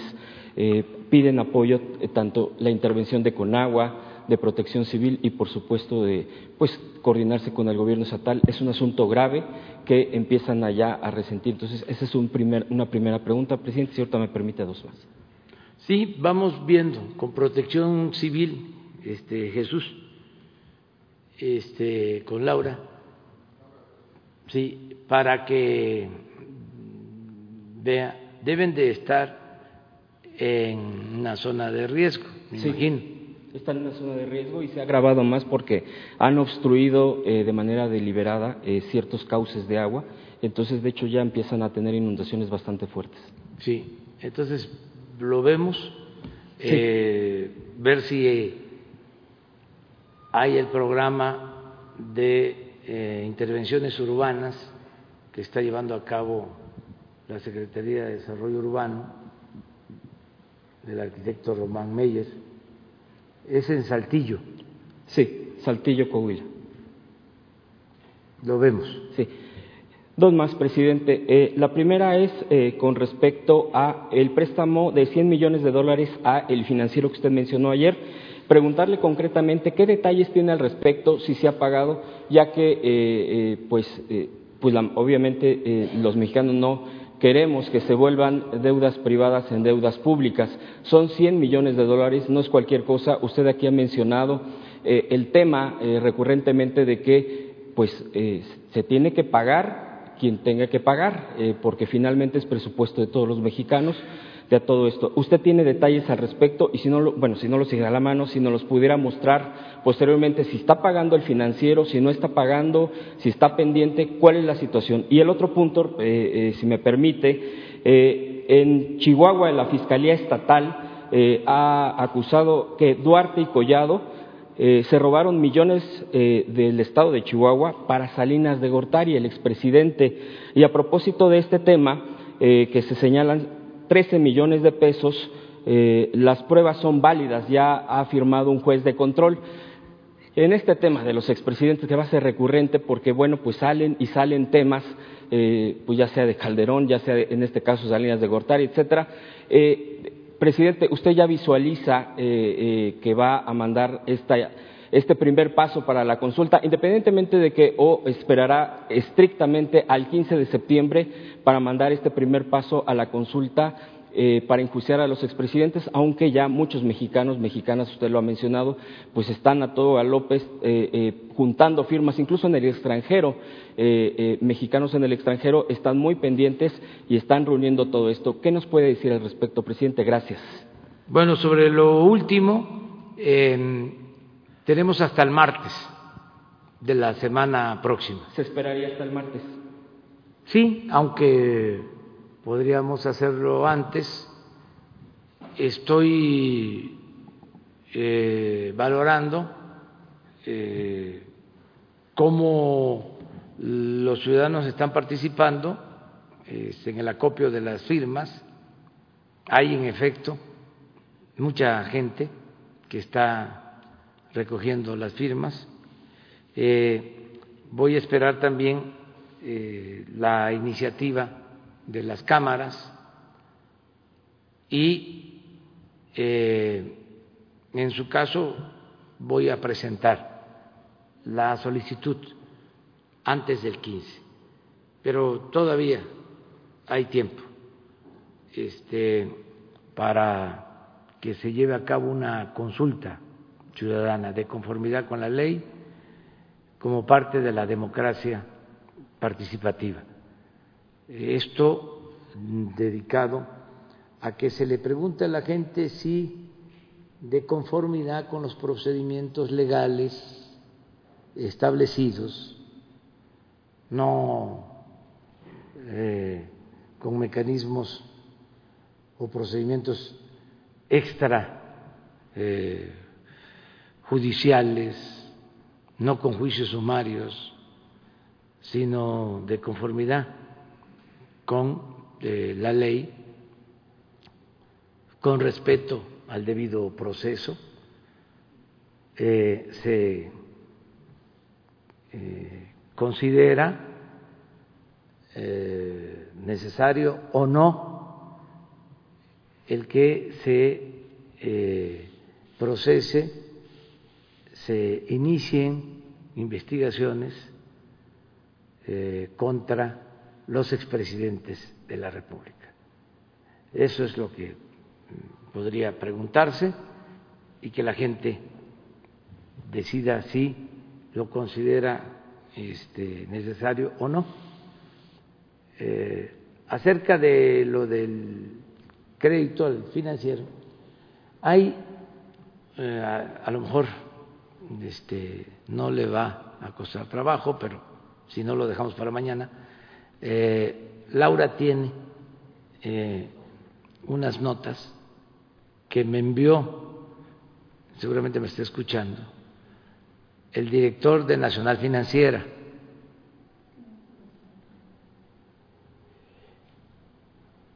para ver si eh, está la nota sobre el periódico. Quiero eh, decir que en efecto son 100 millones de, de dólares de crédito. Hay varias versiones, eh, pero en la nota aparece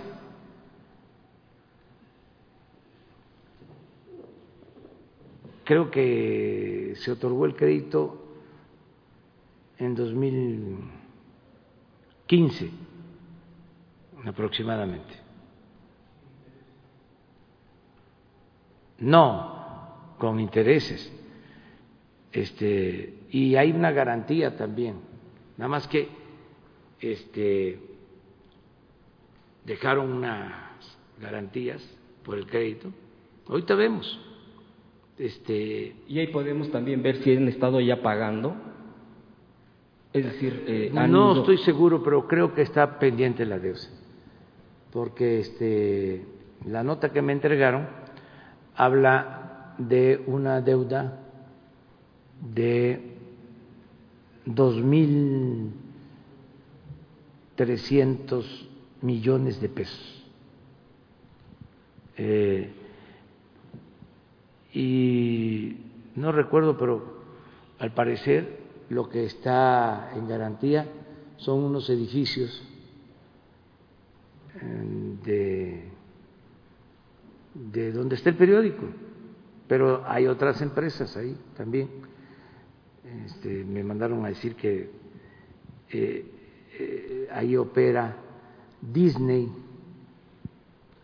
y un eh, canal de deporte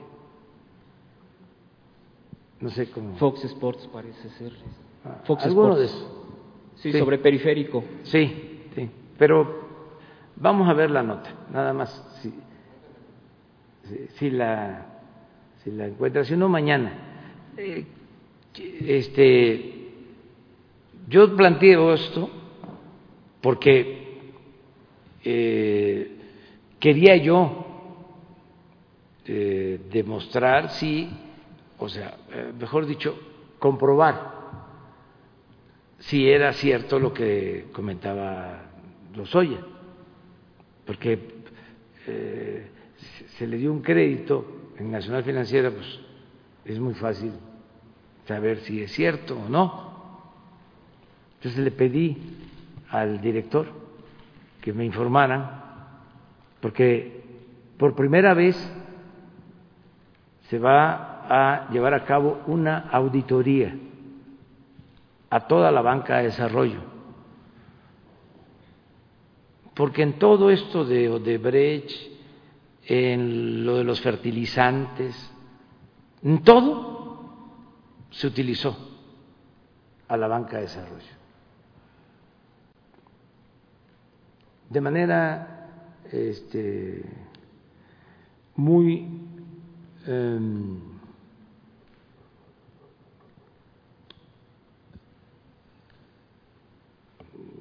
irregular, discrecional. Se ordenaba de arriba dar los créditos.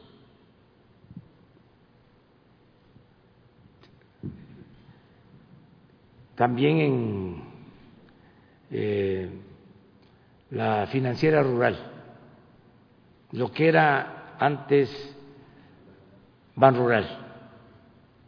Entonces, vamos a hacer una auditoría. Estamos viendo eh, para que sea la misma Secretaría de Hacienda con el SAT una revisión, porque ahí se dio el crédito para la planta de Odebrecht de Tileno 21. Y antes de que empezaran a operar la planta, ya les estaban devolviendo IVA. Y con la devolución del IVA pagaron el crédito. Muy extraño. Cuando pedí que se investigara, resultó que era legal. No, los tecnócratas este, eran magos. Este, se suponía que era un estímulo a la inversión. Entonces, esa planta la autorizan en 2010 y empieza a operar creo que en 2015. Pero desde que la autorizan y empieza a construirse, se les empieza a devolver el IVA. De modo que cuando se termina la planta, ya con lo que pagaron de IVA,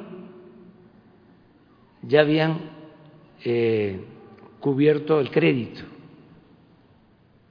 Entonces, este, investigo y es legal.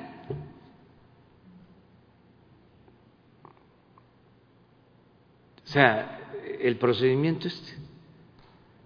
Claro que para lograr ese tipo de crédito, pues se requiere de influyentismo. No se lo dan a una pyme, a una pequeña o mediana empresa Estamos hablando de Odebrecht,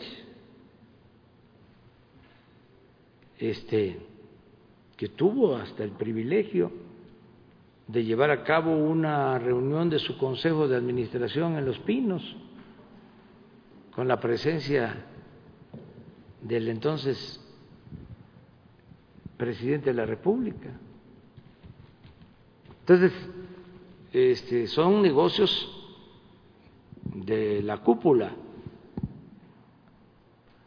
Mientras este, nos querían hacer creer de que la corrupción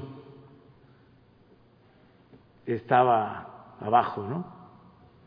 ¿Te acuerdan cómo ese organismo de la llamada sociedad civil, Transparencia Internacional, hacía sus investigaciones? para medir el grado de corrupción en el país. Dejaba carteras colocadas en las antiguas casetas telefónicas o en una banca del parque y ahí metían en la cartera dos mil, tres mil pesos y también la identificación del dueño de la cartera. Entonces, si colocaban 100 carteras y devolvían eh, 20, decían pues 80% de corrupción. Si de las 100 devolvían 80, 20% de corrupción. Pero medían abajo la mordida estos jugosos negocios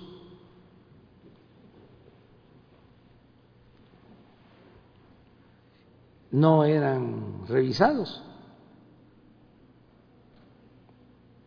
se aprobaban, nunca se sabía en los medios de comunicación, era muy raro. Ahora no, ahora ya este, se sabe.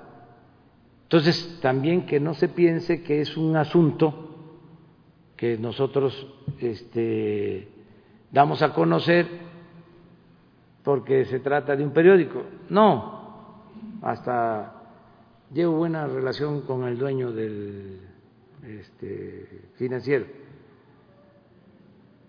Pero pues este no es un asunto de amistad ni de nada por el estilo, esto es un asunto público. ¿Mande? ¿Cuándo sería? ¿La auditoría cuándo? La auditoría. Eh, se va a empezar este, este año. Sí. Porque se, desde hace muchos años no se hace una auditoría a fondo. ¿Se pudo, Jesús? Ah, bueno. Ahí está.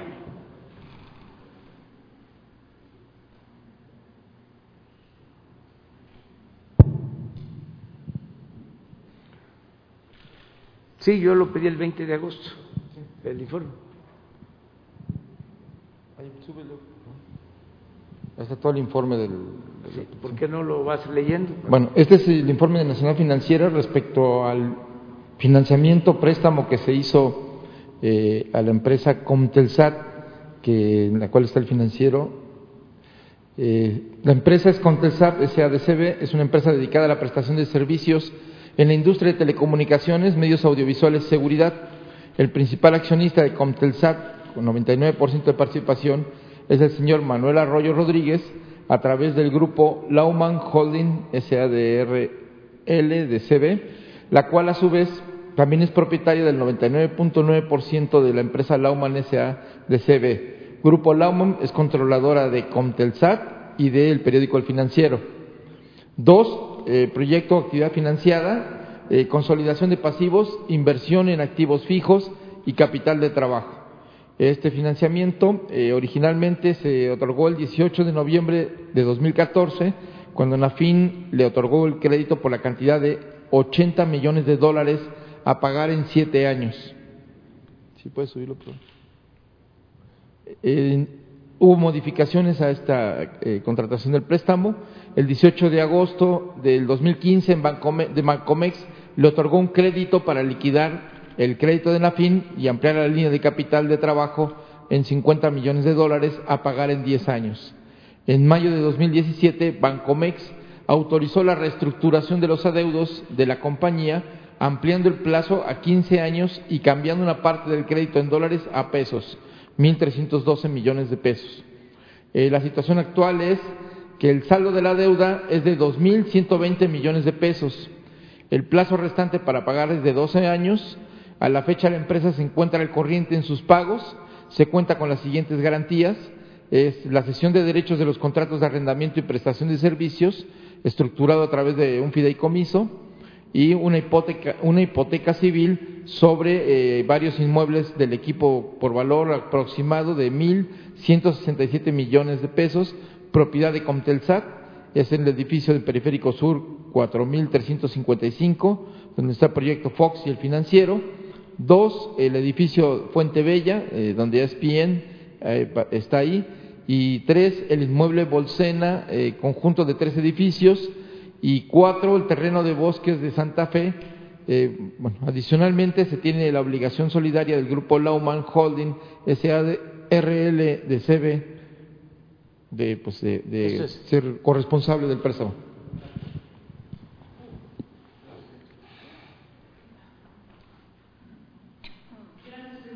Buenos días. Preguntarle al secretario qué le respondieron los órganos autónomos a esta carta que les envió explicándoles la situación económica del país. Eh, no, pues no me tienen que responder nada. La, carta no era eh, solicitándoles eh, una respuesta. La carta era exclusivamente para invitarlos a que hubiera moderación en, en la solicitud del la petición. Eh, las peticiones pueden haber cambiado por distintas razones. Por ejemplo, eh, aunque no es un órgano autónomo, es un cuasi autónomo, el INEGI tuvo un presupuesto mayor el año pasado porque, o para este año, porque fue el censo, el censo de población. El IFE, el, INE tiene que aumentar de manera natural porque va a haber un proceso electoral el siguiente año. Hay parte de los recursos que van a la Corte, hay un pequeño incremento eh, asociado a que a partir de la nueva reforma laboral tiene que haber tribunales eh, especializados. Lo que la Cámara de Diputados va a, ahora a analizar eh, si son procedentes o no, si son congruentes eh, con el espacio fiscal para el país. La experiencia que ha habido, no nada más de este año, sino todos los años anteriores, es que con cierta frecuencia la Cámara de Diputados hace ajustes a los recursos y a las peticiones de los órganos autónomos y son asignados algunos otros programas. Secretario, también preguntarle acerca de las 10 subsecretarías que eliminaron. Hay algunas que vienen todavía en el presupuesto. ¿Qué pasa con no, Lo que se eliminó fueron los puestos de subsecretarios. Lo que pasa es que es un tema de semántica y de sintaxis.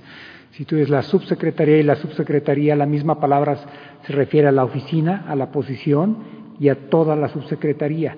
Las funciones y toda la subsecretaría persiste. Lo que se eliminó es el puesto del subsecretario o, subsecre o subsecretaria y se están, eh, digamos, se hace a través de una reorganización eh, administrativa donde dependen, eh, por ejemplo, en algunos casos directamente del, del secretario del, de, de específico o como fue, por ejemplo, y es conocido en el caso de la Secretaría de Salud, pasan a ser absorbidas por el subsecretario López Gatel. Y finalmente también preguntarle si van a hacer coberturas petroleras el próximo año. No, siempre hacemos coberturas petroleras, pero dado que, como lo he señalado yo, el mercado de coberturas para la mezcla mexicana es un mercado muy delgado. Es decir, hay mercados que son profundos, es decir, cuando alguien hace coberturas están tantos agentes haciéndoles al mismo tiempo que no impacta los precios ni impacta. El mercado de coberturas mexicanas es muy delgado y por esa razón ni decimos cuándo empezamos, ni decimos cuándo terminamos, para que no se nos pueda identificar como contraparte. De hecho, una práctica común es que estamos cotizando permanentemente a lo largo del año, en ocasiones cuando no estamos operando, para no, para no revelar el momento en que estamos haciendo las operaciones. Lo único que hacemos es, una vez tiempo después de que las coberturas han sido finalizadas, lo comunicamos.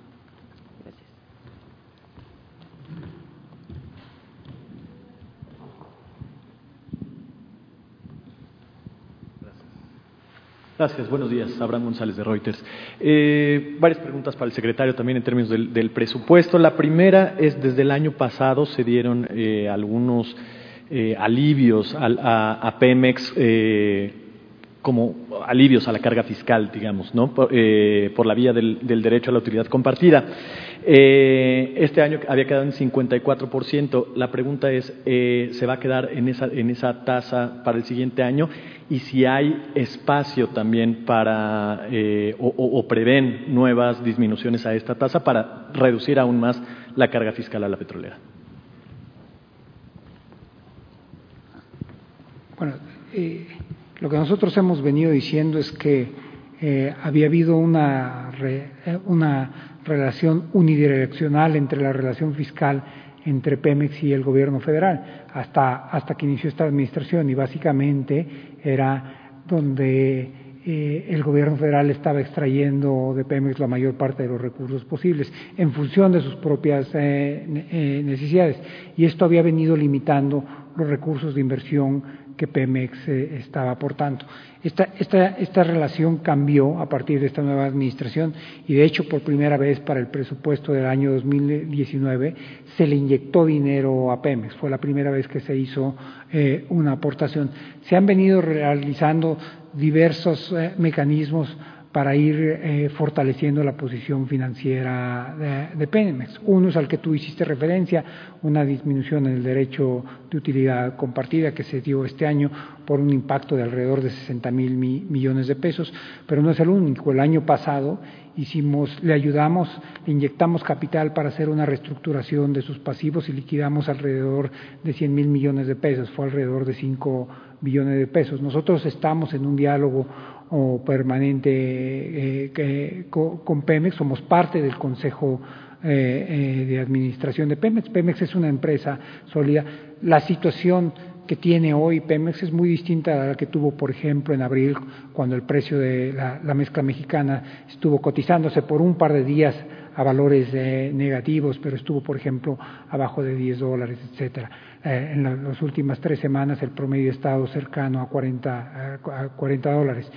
Nosotros siempre estamos estudiando los temas relacionados con Pemex, pero obviamente hacer una empresa que tiene eh, implicaciones muy fuertes en el mercado, es decir, tiene bonos fundamentalmente en dólares, etcétera. Nunca damos a conocer esto hasta que está listo. Entonces, hasta este momento no nos podría decir si en este momento no este podemos, 54%. En este momento no podemos comunicar nada con Ok, de acuerdo. Eh, otra pregunta. Eh, respecto al presupuesto destinado para Pemex, eh, específicamente el rubro de, el rubro de inversión eh, de la petrolera, ¿aumenta en términos reales? Sí, bueno, yo tengo, yo tengo el monto acá. Eh, el, ahora hay que reconocer que es una, el presupuesto de Pemex no sale del presupuesto de Hacienda. Eh, Pemex paga a Hacienda una serie de impuestos, hay solamente una transferencia de Hacienda asociada a la inversión de la refinería de Dos Bocas, pero el presupuesto de Pemex está, es, es aprobado directamente eh, por su consejo. Tengo el monto aquí, entre Pemex y CFE son alrededor de eh, poco más de 300 mil millones de pesos. Okay. Eh, de acuerdo, y la última pregunta también eh, que tiene que ver con lo, eh, cifras que se publicaron la semana pasada en el, informe de gobierno eh, y específicamente en, en, en, el rubro de deuda. Eh, especifica el, informe que la deuda bruta como porcentaje del PIB con cifras a junio había subido al 60%, pero también en el, en el informe especifica que la meta del gobierno es no pasarse del 70% eh, en este año y en lo que resta de la administración.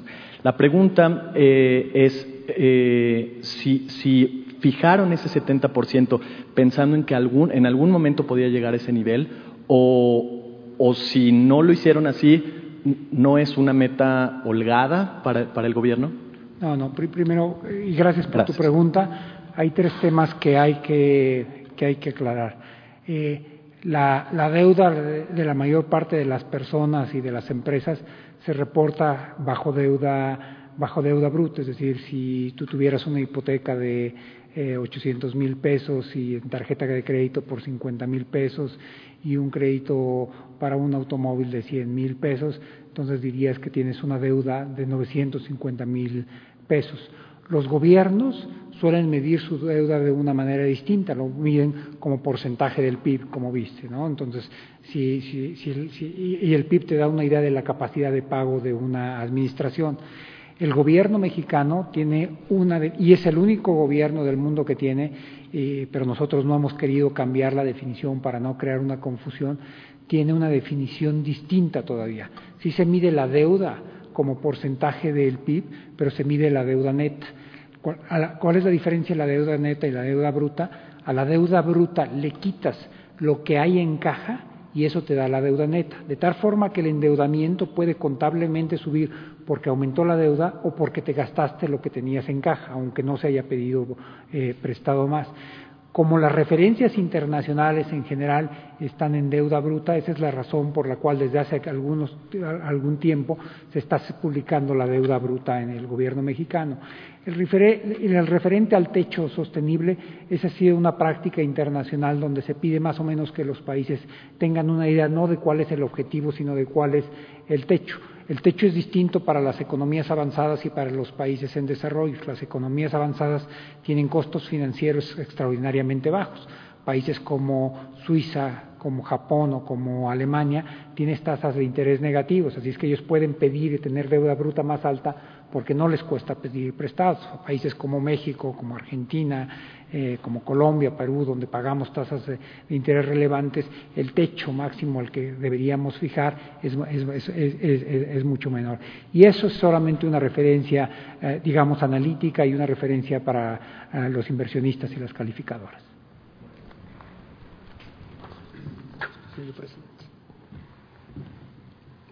Bueno, este, quiero eh, concluir con lo siguiente para informar al pueblo de México.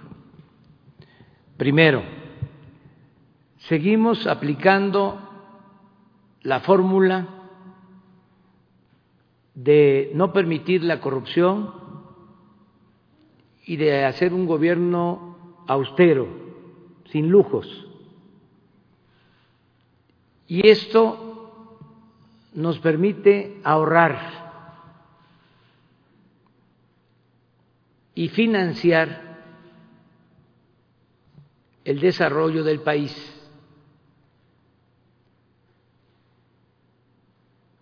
sin aumentar la deuda en términos adicionales. El aumento de deuda que se está registrando este año,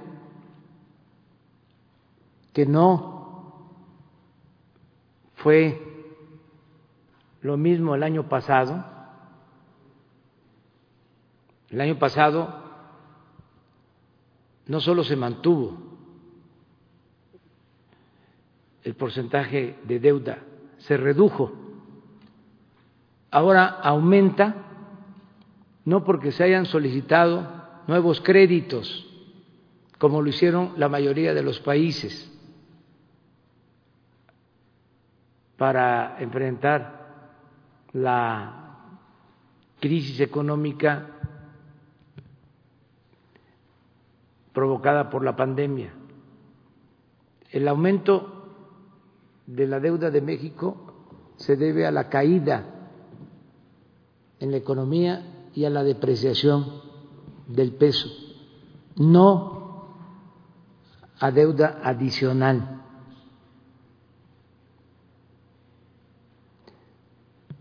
Estamos seguros de que en la medida que se va a ir recuperando la economía, va a ir bajando ese porcentaje de deuda. Y el propósito es dejar la deuda pública igual que como la recibimos.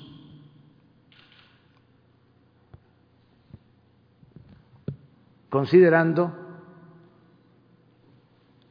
el Producto Interno Bruto del país.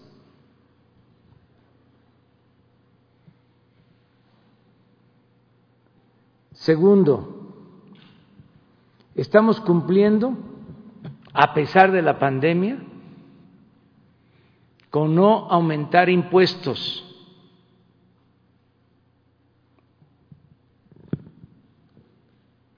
No hay ningún aumento de impuestos, ni a los refrescos, ni a los cigarros, ni a la cerveza, ni a nada en términos reales porque fue un compromiso que hicimos de no aumentar impuestos. Antes se presentara o no una crisis, siempre se aumentaban los impuestos. Ahora, repito, siempre y más en estos tiempos, es el gobierno el que se está apretando el cinturón. Por eso no hay aumentos de impuestos. Segundo, sobre lo mismo, no van a aumentar las gasolinas, el diésel, el gas y la luz en términos reales este año. el resto de este año y el que viene. No se contempla en la ley de ingresos incrementos a los precios de los combustibles. Para decirlo con más claridad, no ha habido ni habrá gasolinazos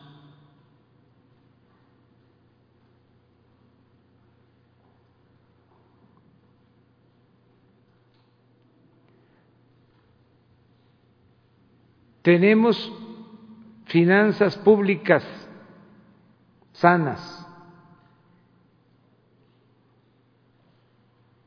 no se va a despedir a trabajadores,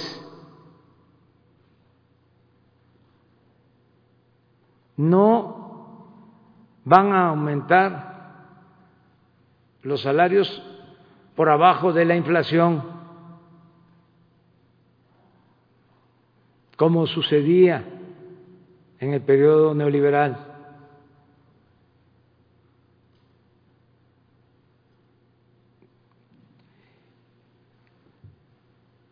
Están garantizados todos los programas de bienestar, la pensión a los adultos mayores, con su incremento equivalente a la inflación. Está garantizado de que esta pensión sea universal para todos. Se cuenta con presupuesto.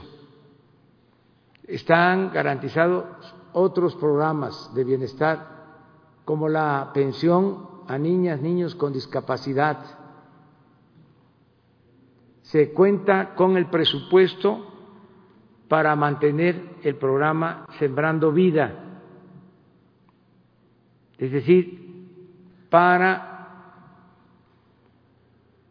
pagar a más de cuatrocientos mil sembradores un jornal mayor al salario mínimo.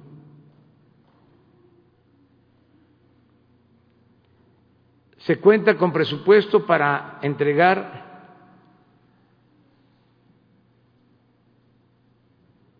cerca de 12 millones de becas a estudiantes.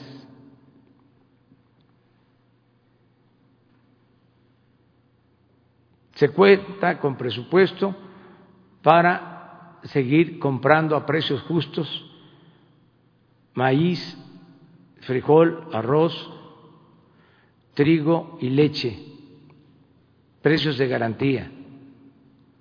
Se cuenta con presupuesto para entregar de manera directa apoyos a tres millones de campesinos y pescadores. El presupuesto contempla también dar créditos para la construcción, ampliación y mejoramiento de vivienda a un millón de familias. El presupuesto contempla eh, recursos para el tren Maya, para el proyecto del istmo de Tehuantepec, para la rehabilitación de las seis refinerías y la construcción de la nueva refinería de Dos Bocas. Se tiene presupuesto para continuar con la construcción del aeropuerto Felipe Ángeles.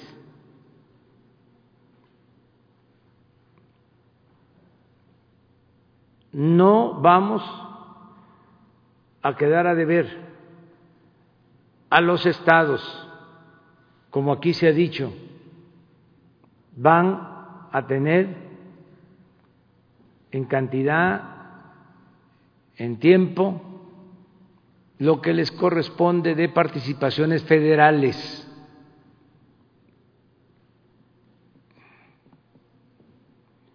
Y por último, decir que hay indicios de que se está recuperando nuestra economía, que ya no se están perdiendo empleos, al contrario, se están creando empleos. El mes pasado, 90 mil nuevos empleos y en lo que va de septiembre también llevamos ya eh, inscritos nuevos trabajadores al Seguro Social, lo que significa que se está eh, impulsando la creación de empleos y se está reactivando la economía. Decirle a todos los mexicanos estamos enfrentando con éxito, desde luego con el dolor que implica, pero estamos saliendo adelante enfrentando dos crisis, la sanitaria y la económica,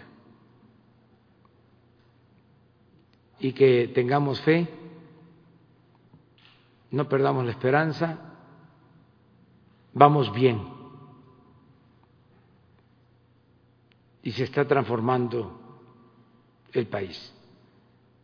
Esto por lo que tiene que ver con la entrega eh, ayer, como lo mandata la ley de nuestro proyecto de presupuesto y ley de ingresos.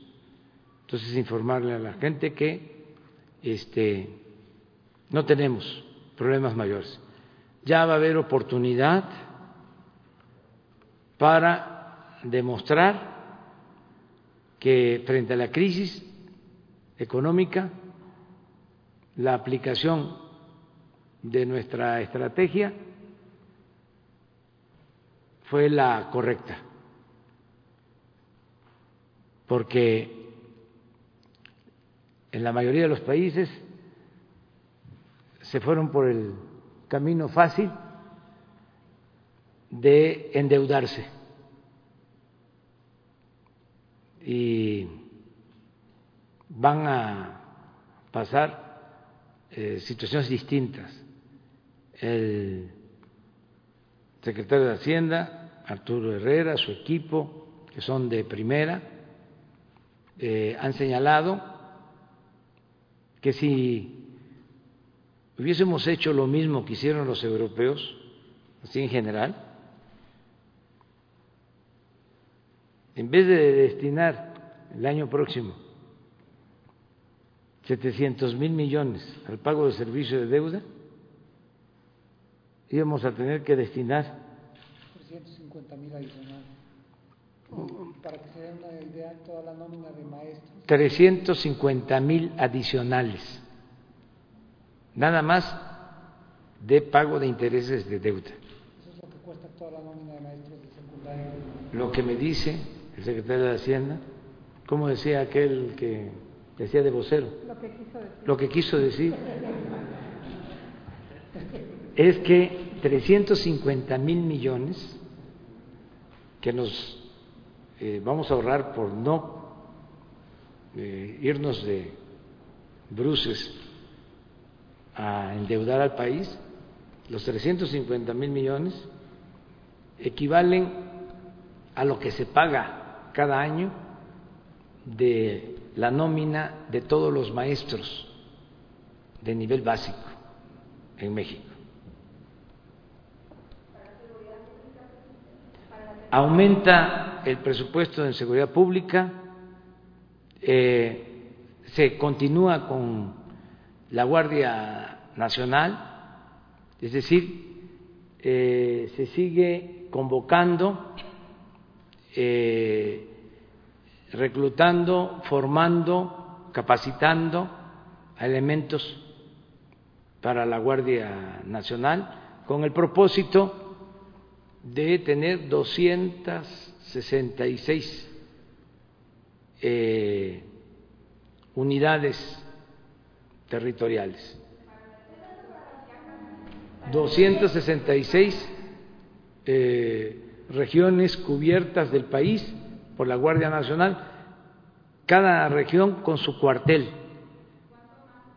Eh, aprovecho aquí para decir que hay de parte de la delincuencia eh, en algunos lugares rechazo a la guardia, porque pues es este, lógico que no les conviene la presencia de la guardia, pero desde luego que no les vamos a pedir permiso.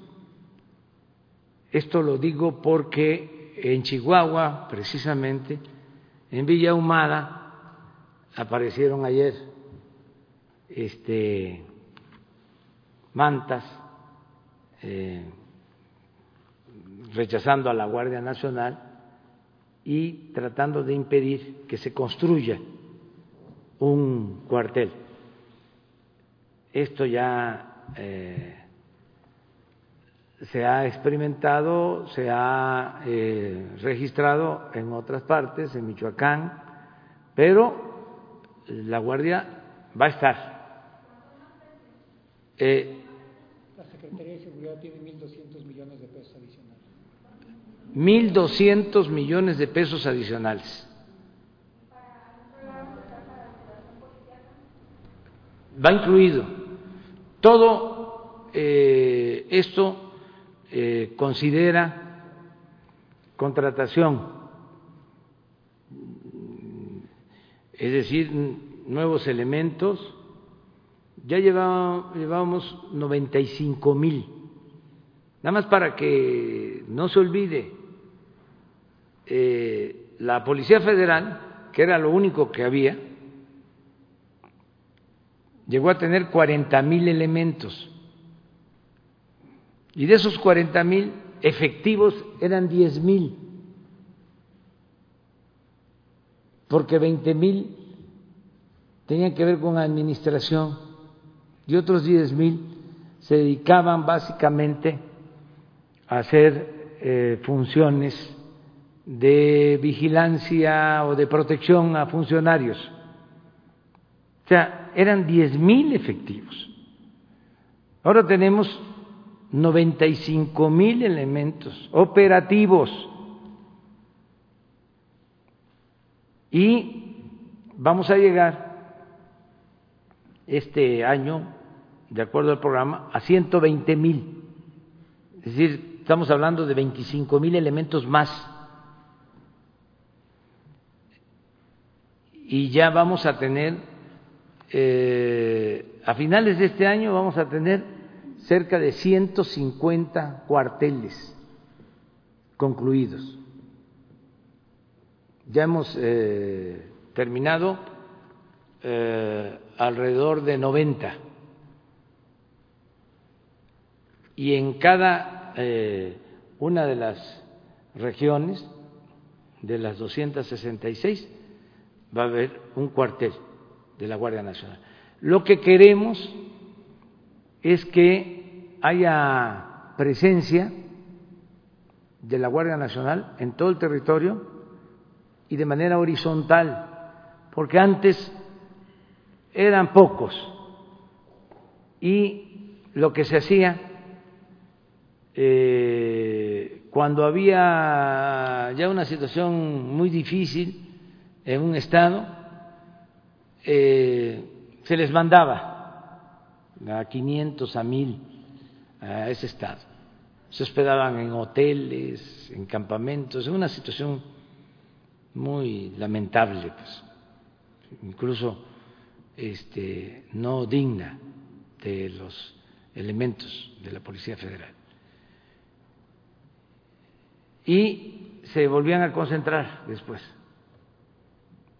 Ahora es tener a todos en el territorio. Eh, 250, 300 elementos en cada eh, región, con eh, instalaciones adecuadas, formados, eh, con eh, la recomendación de no violar derechos humanos, es una materia obligada en la formación de eh, usar la fuerza eh, de manera eh, apropiada, sin excesos, y en todo momento respetar la vida, respetar los derechos humanos. Entonces, este, eso es lo que se presentó. Viene ahora, pues como aquí lo planteó Arturo, viene la deliberación eh, en las cámaras. Antes era un espectáculo cada vez que se iba a aprobar el presupuesto, porque llegaban los mariachis, las bandas de los estados, de los dirigentes de organizaciones sociales, este, comilonas con los diputados, con los senadores, le llamaban este, en el argot de esta especie de delincuencia, se le llamaba bajar recursos. ¿Y en qué trabajas? Yo, pues, este, bajo recursos. Este, sí, y entonces harían partidas de moches. ¿Saben cómo er-, eran las partidas de moches?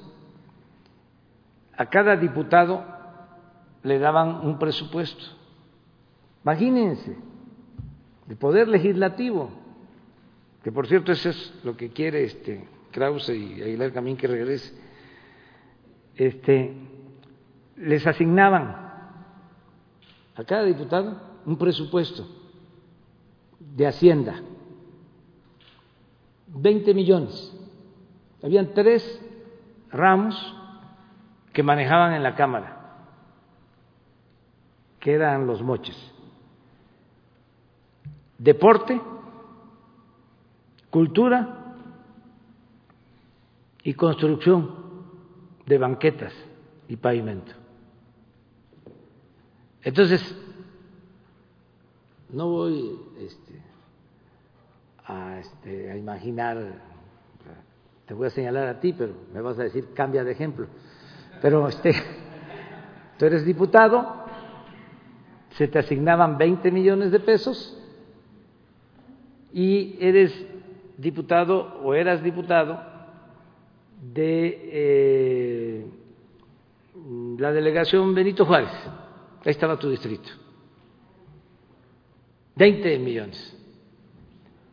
Entonces, ibas con el delegado de la delegación Benito Juárez, que ahora son alcaldías, y le decías, tengo este oficio de autorización para reparar todas las banquetas. Dicho sea de paso, las banquetas a lo mejor estaban bien y las destruían para volverlas a construir. Pero bueno, eh, ¿cuál era la condición? Yo te bajo este recurso, los 20 millones, me das un porcentaje. Ya eso del 10%, ya eso es historia. O sea, no era 10%, era mucho más el moche. Pero si no quieres darme el moche, no te preocupes. Este, yo te bajo los recursos, nada más que yo te recomiendo a la empresa que te haga el trabajo. Así funcionaba. Pero lo más eh, irregular, lo más mafioso de todo, era que el diputado de Benito Juárez podía hacer lo mismo con el presidente municipal de Acapulco. Si el delegado de Benito Juárez no aceptaba, se iba a ver al presidente municipal de Acapulco y le decía lo mismo, tengo 20 millones, estas son las reglas. o con el presidente municipal de San Luis Río Colorado, en Sonora, con quien fuese. Esas eran las partidas de Moche. Les decía yo que este, me llamaba mucho la atención porque era como una eminencia política. Carstens era secretario de Hacienda y tres años consecutivos sacó el presupuesto de manera unánime, con todos los votos. ¿No les parece un fenómeno? Y eso que pues este eh, es economista, ¿cómo le hacía? Pues así, repartiendo. Entonces, ahora ya no hay partidas de moche.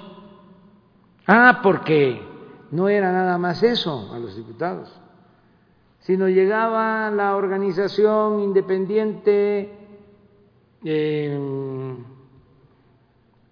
Francisco Villa y se le asignaba.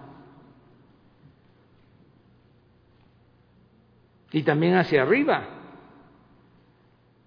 Las organizaciones no gubernamentales encargadas de la defensa del medio ambiente también. Científicos que están estudiando sobre eh, innovaciones tecnológicas también. Entonces se dispersaba todo el dinero. ¿Cuánto le llegaba al pueblo? Nada. Ahora dicen, este, es menos presupuesto, sí, pero rinde más, se hace más con menos, porque no se lo roban, porque le llega de manera directa a la gente. Entonces, estamos eh, satisfechos con que se haya cumplido y esperemos que eh, en el Senado y en la Cámara de Diputados se apruebe y ya tengamos este instrumento que es fundamental para el desarrollo.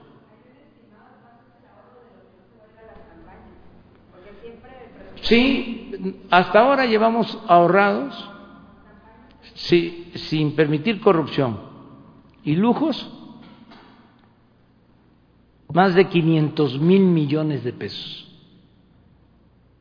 Cuando hablan de la nómina de maestros, dice Arturo, 350 mil, los ahorros que hemos logrado por no permitir la corrupción y por no permitir los lujos en el gobierno, eh, suman más de 500 mil millones de pesos. Lo informé hace unos días. Y vamos a ahorrar muchísimo más. Vamos a seguir ahorrando. No sé si este, tengas el desglose del presupuesto de la presidencia, pero acá en el electrónico. Bueno, yo se los explico. Este, a ver si coincide. ¿Cuánto? Sí, pero ¿cuánto es el nominal? Baja de millones a 200 millones de pesos. 200 millones de pesos. Y eso, este, los mil es lo autorizado, no lo ejercido. Sí. No, al contrario, al contrario, este, vamos a estar pendientes, vamos a estar muy pendientes este, del ejercicio del presupuesto y ofrezco disculpas por adelantado, pero vamos a estar fisgoneando el gasto en los estados y en los municipios. Si vemos que están utilizando dinero del presupuesto estatal, del presupuesto municipal, para entregar despensas, frijol con gorgojo y obtener votos, ya lo dijimos y lo repito, para que nadie se llame a engaños. Lo vamos a denunciar. Y aprovecho para llamar a todo el pueblo a que estemos denunciando todo esto que eh, es una lacra y que nos impide pues hacer realidad la democracia. Entonces, en su momento vamos a estar hablando de, ahora que ya nos este, señaló el tribunal que podemos este, mantener las eh, conferencias sin meternos a pedir que voten por un partido, por un candidato, eso nunca lo haríamos, porque el pueblo es libre, pero sí señalar si hay este, compra de votos, este, si empiezan a condicionar la entrega de programas, general, gobierno federal, estatal, municipal.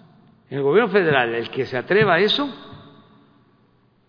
eh, no solo va a ser despedido, sino se va a poner eh, a consideración de la Fiscalía de Delitos Electorales.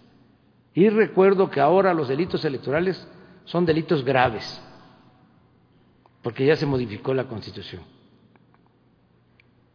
Sea quien sea, ya eh, ese va a ser un gran logro este, para que este, no se vuelva a hablar de la dictadura perfecta o de la democracia imperfecta. Mejor, como diría este, Krause, este, retomándolo, democracia sin adjetivos, democracia Demos pueblo, Kratos poder, poder del pueblo. Nada de Kratos sin demos, nada de poder sin pueblo. Es demos y Kratos, pueblo y poder el poder del pueblo. Eso es la democracia. Muy bien, nos vemos.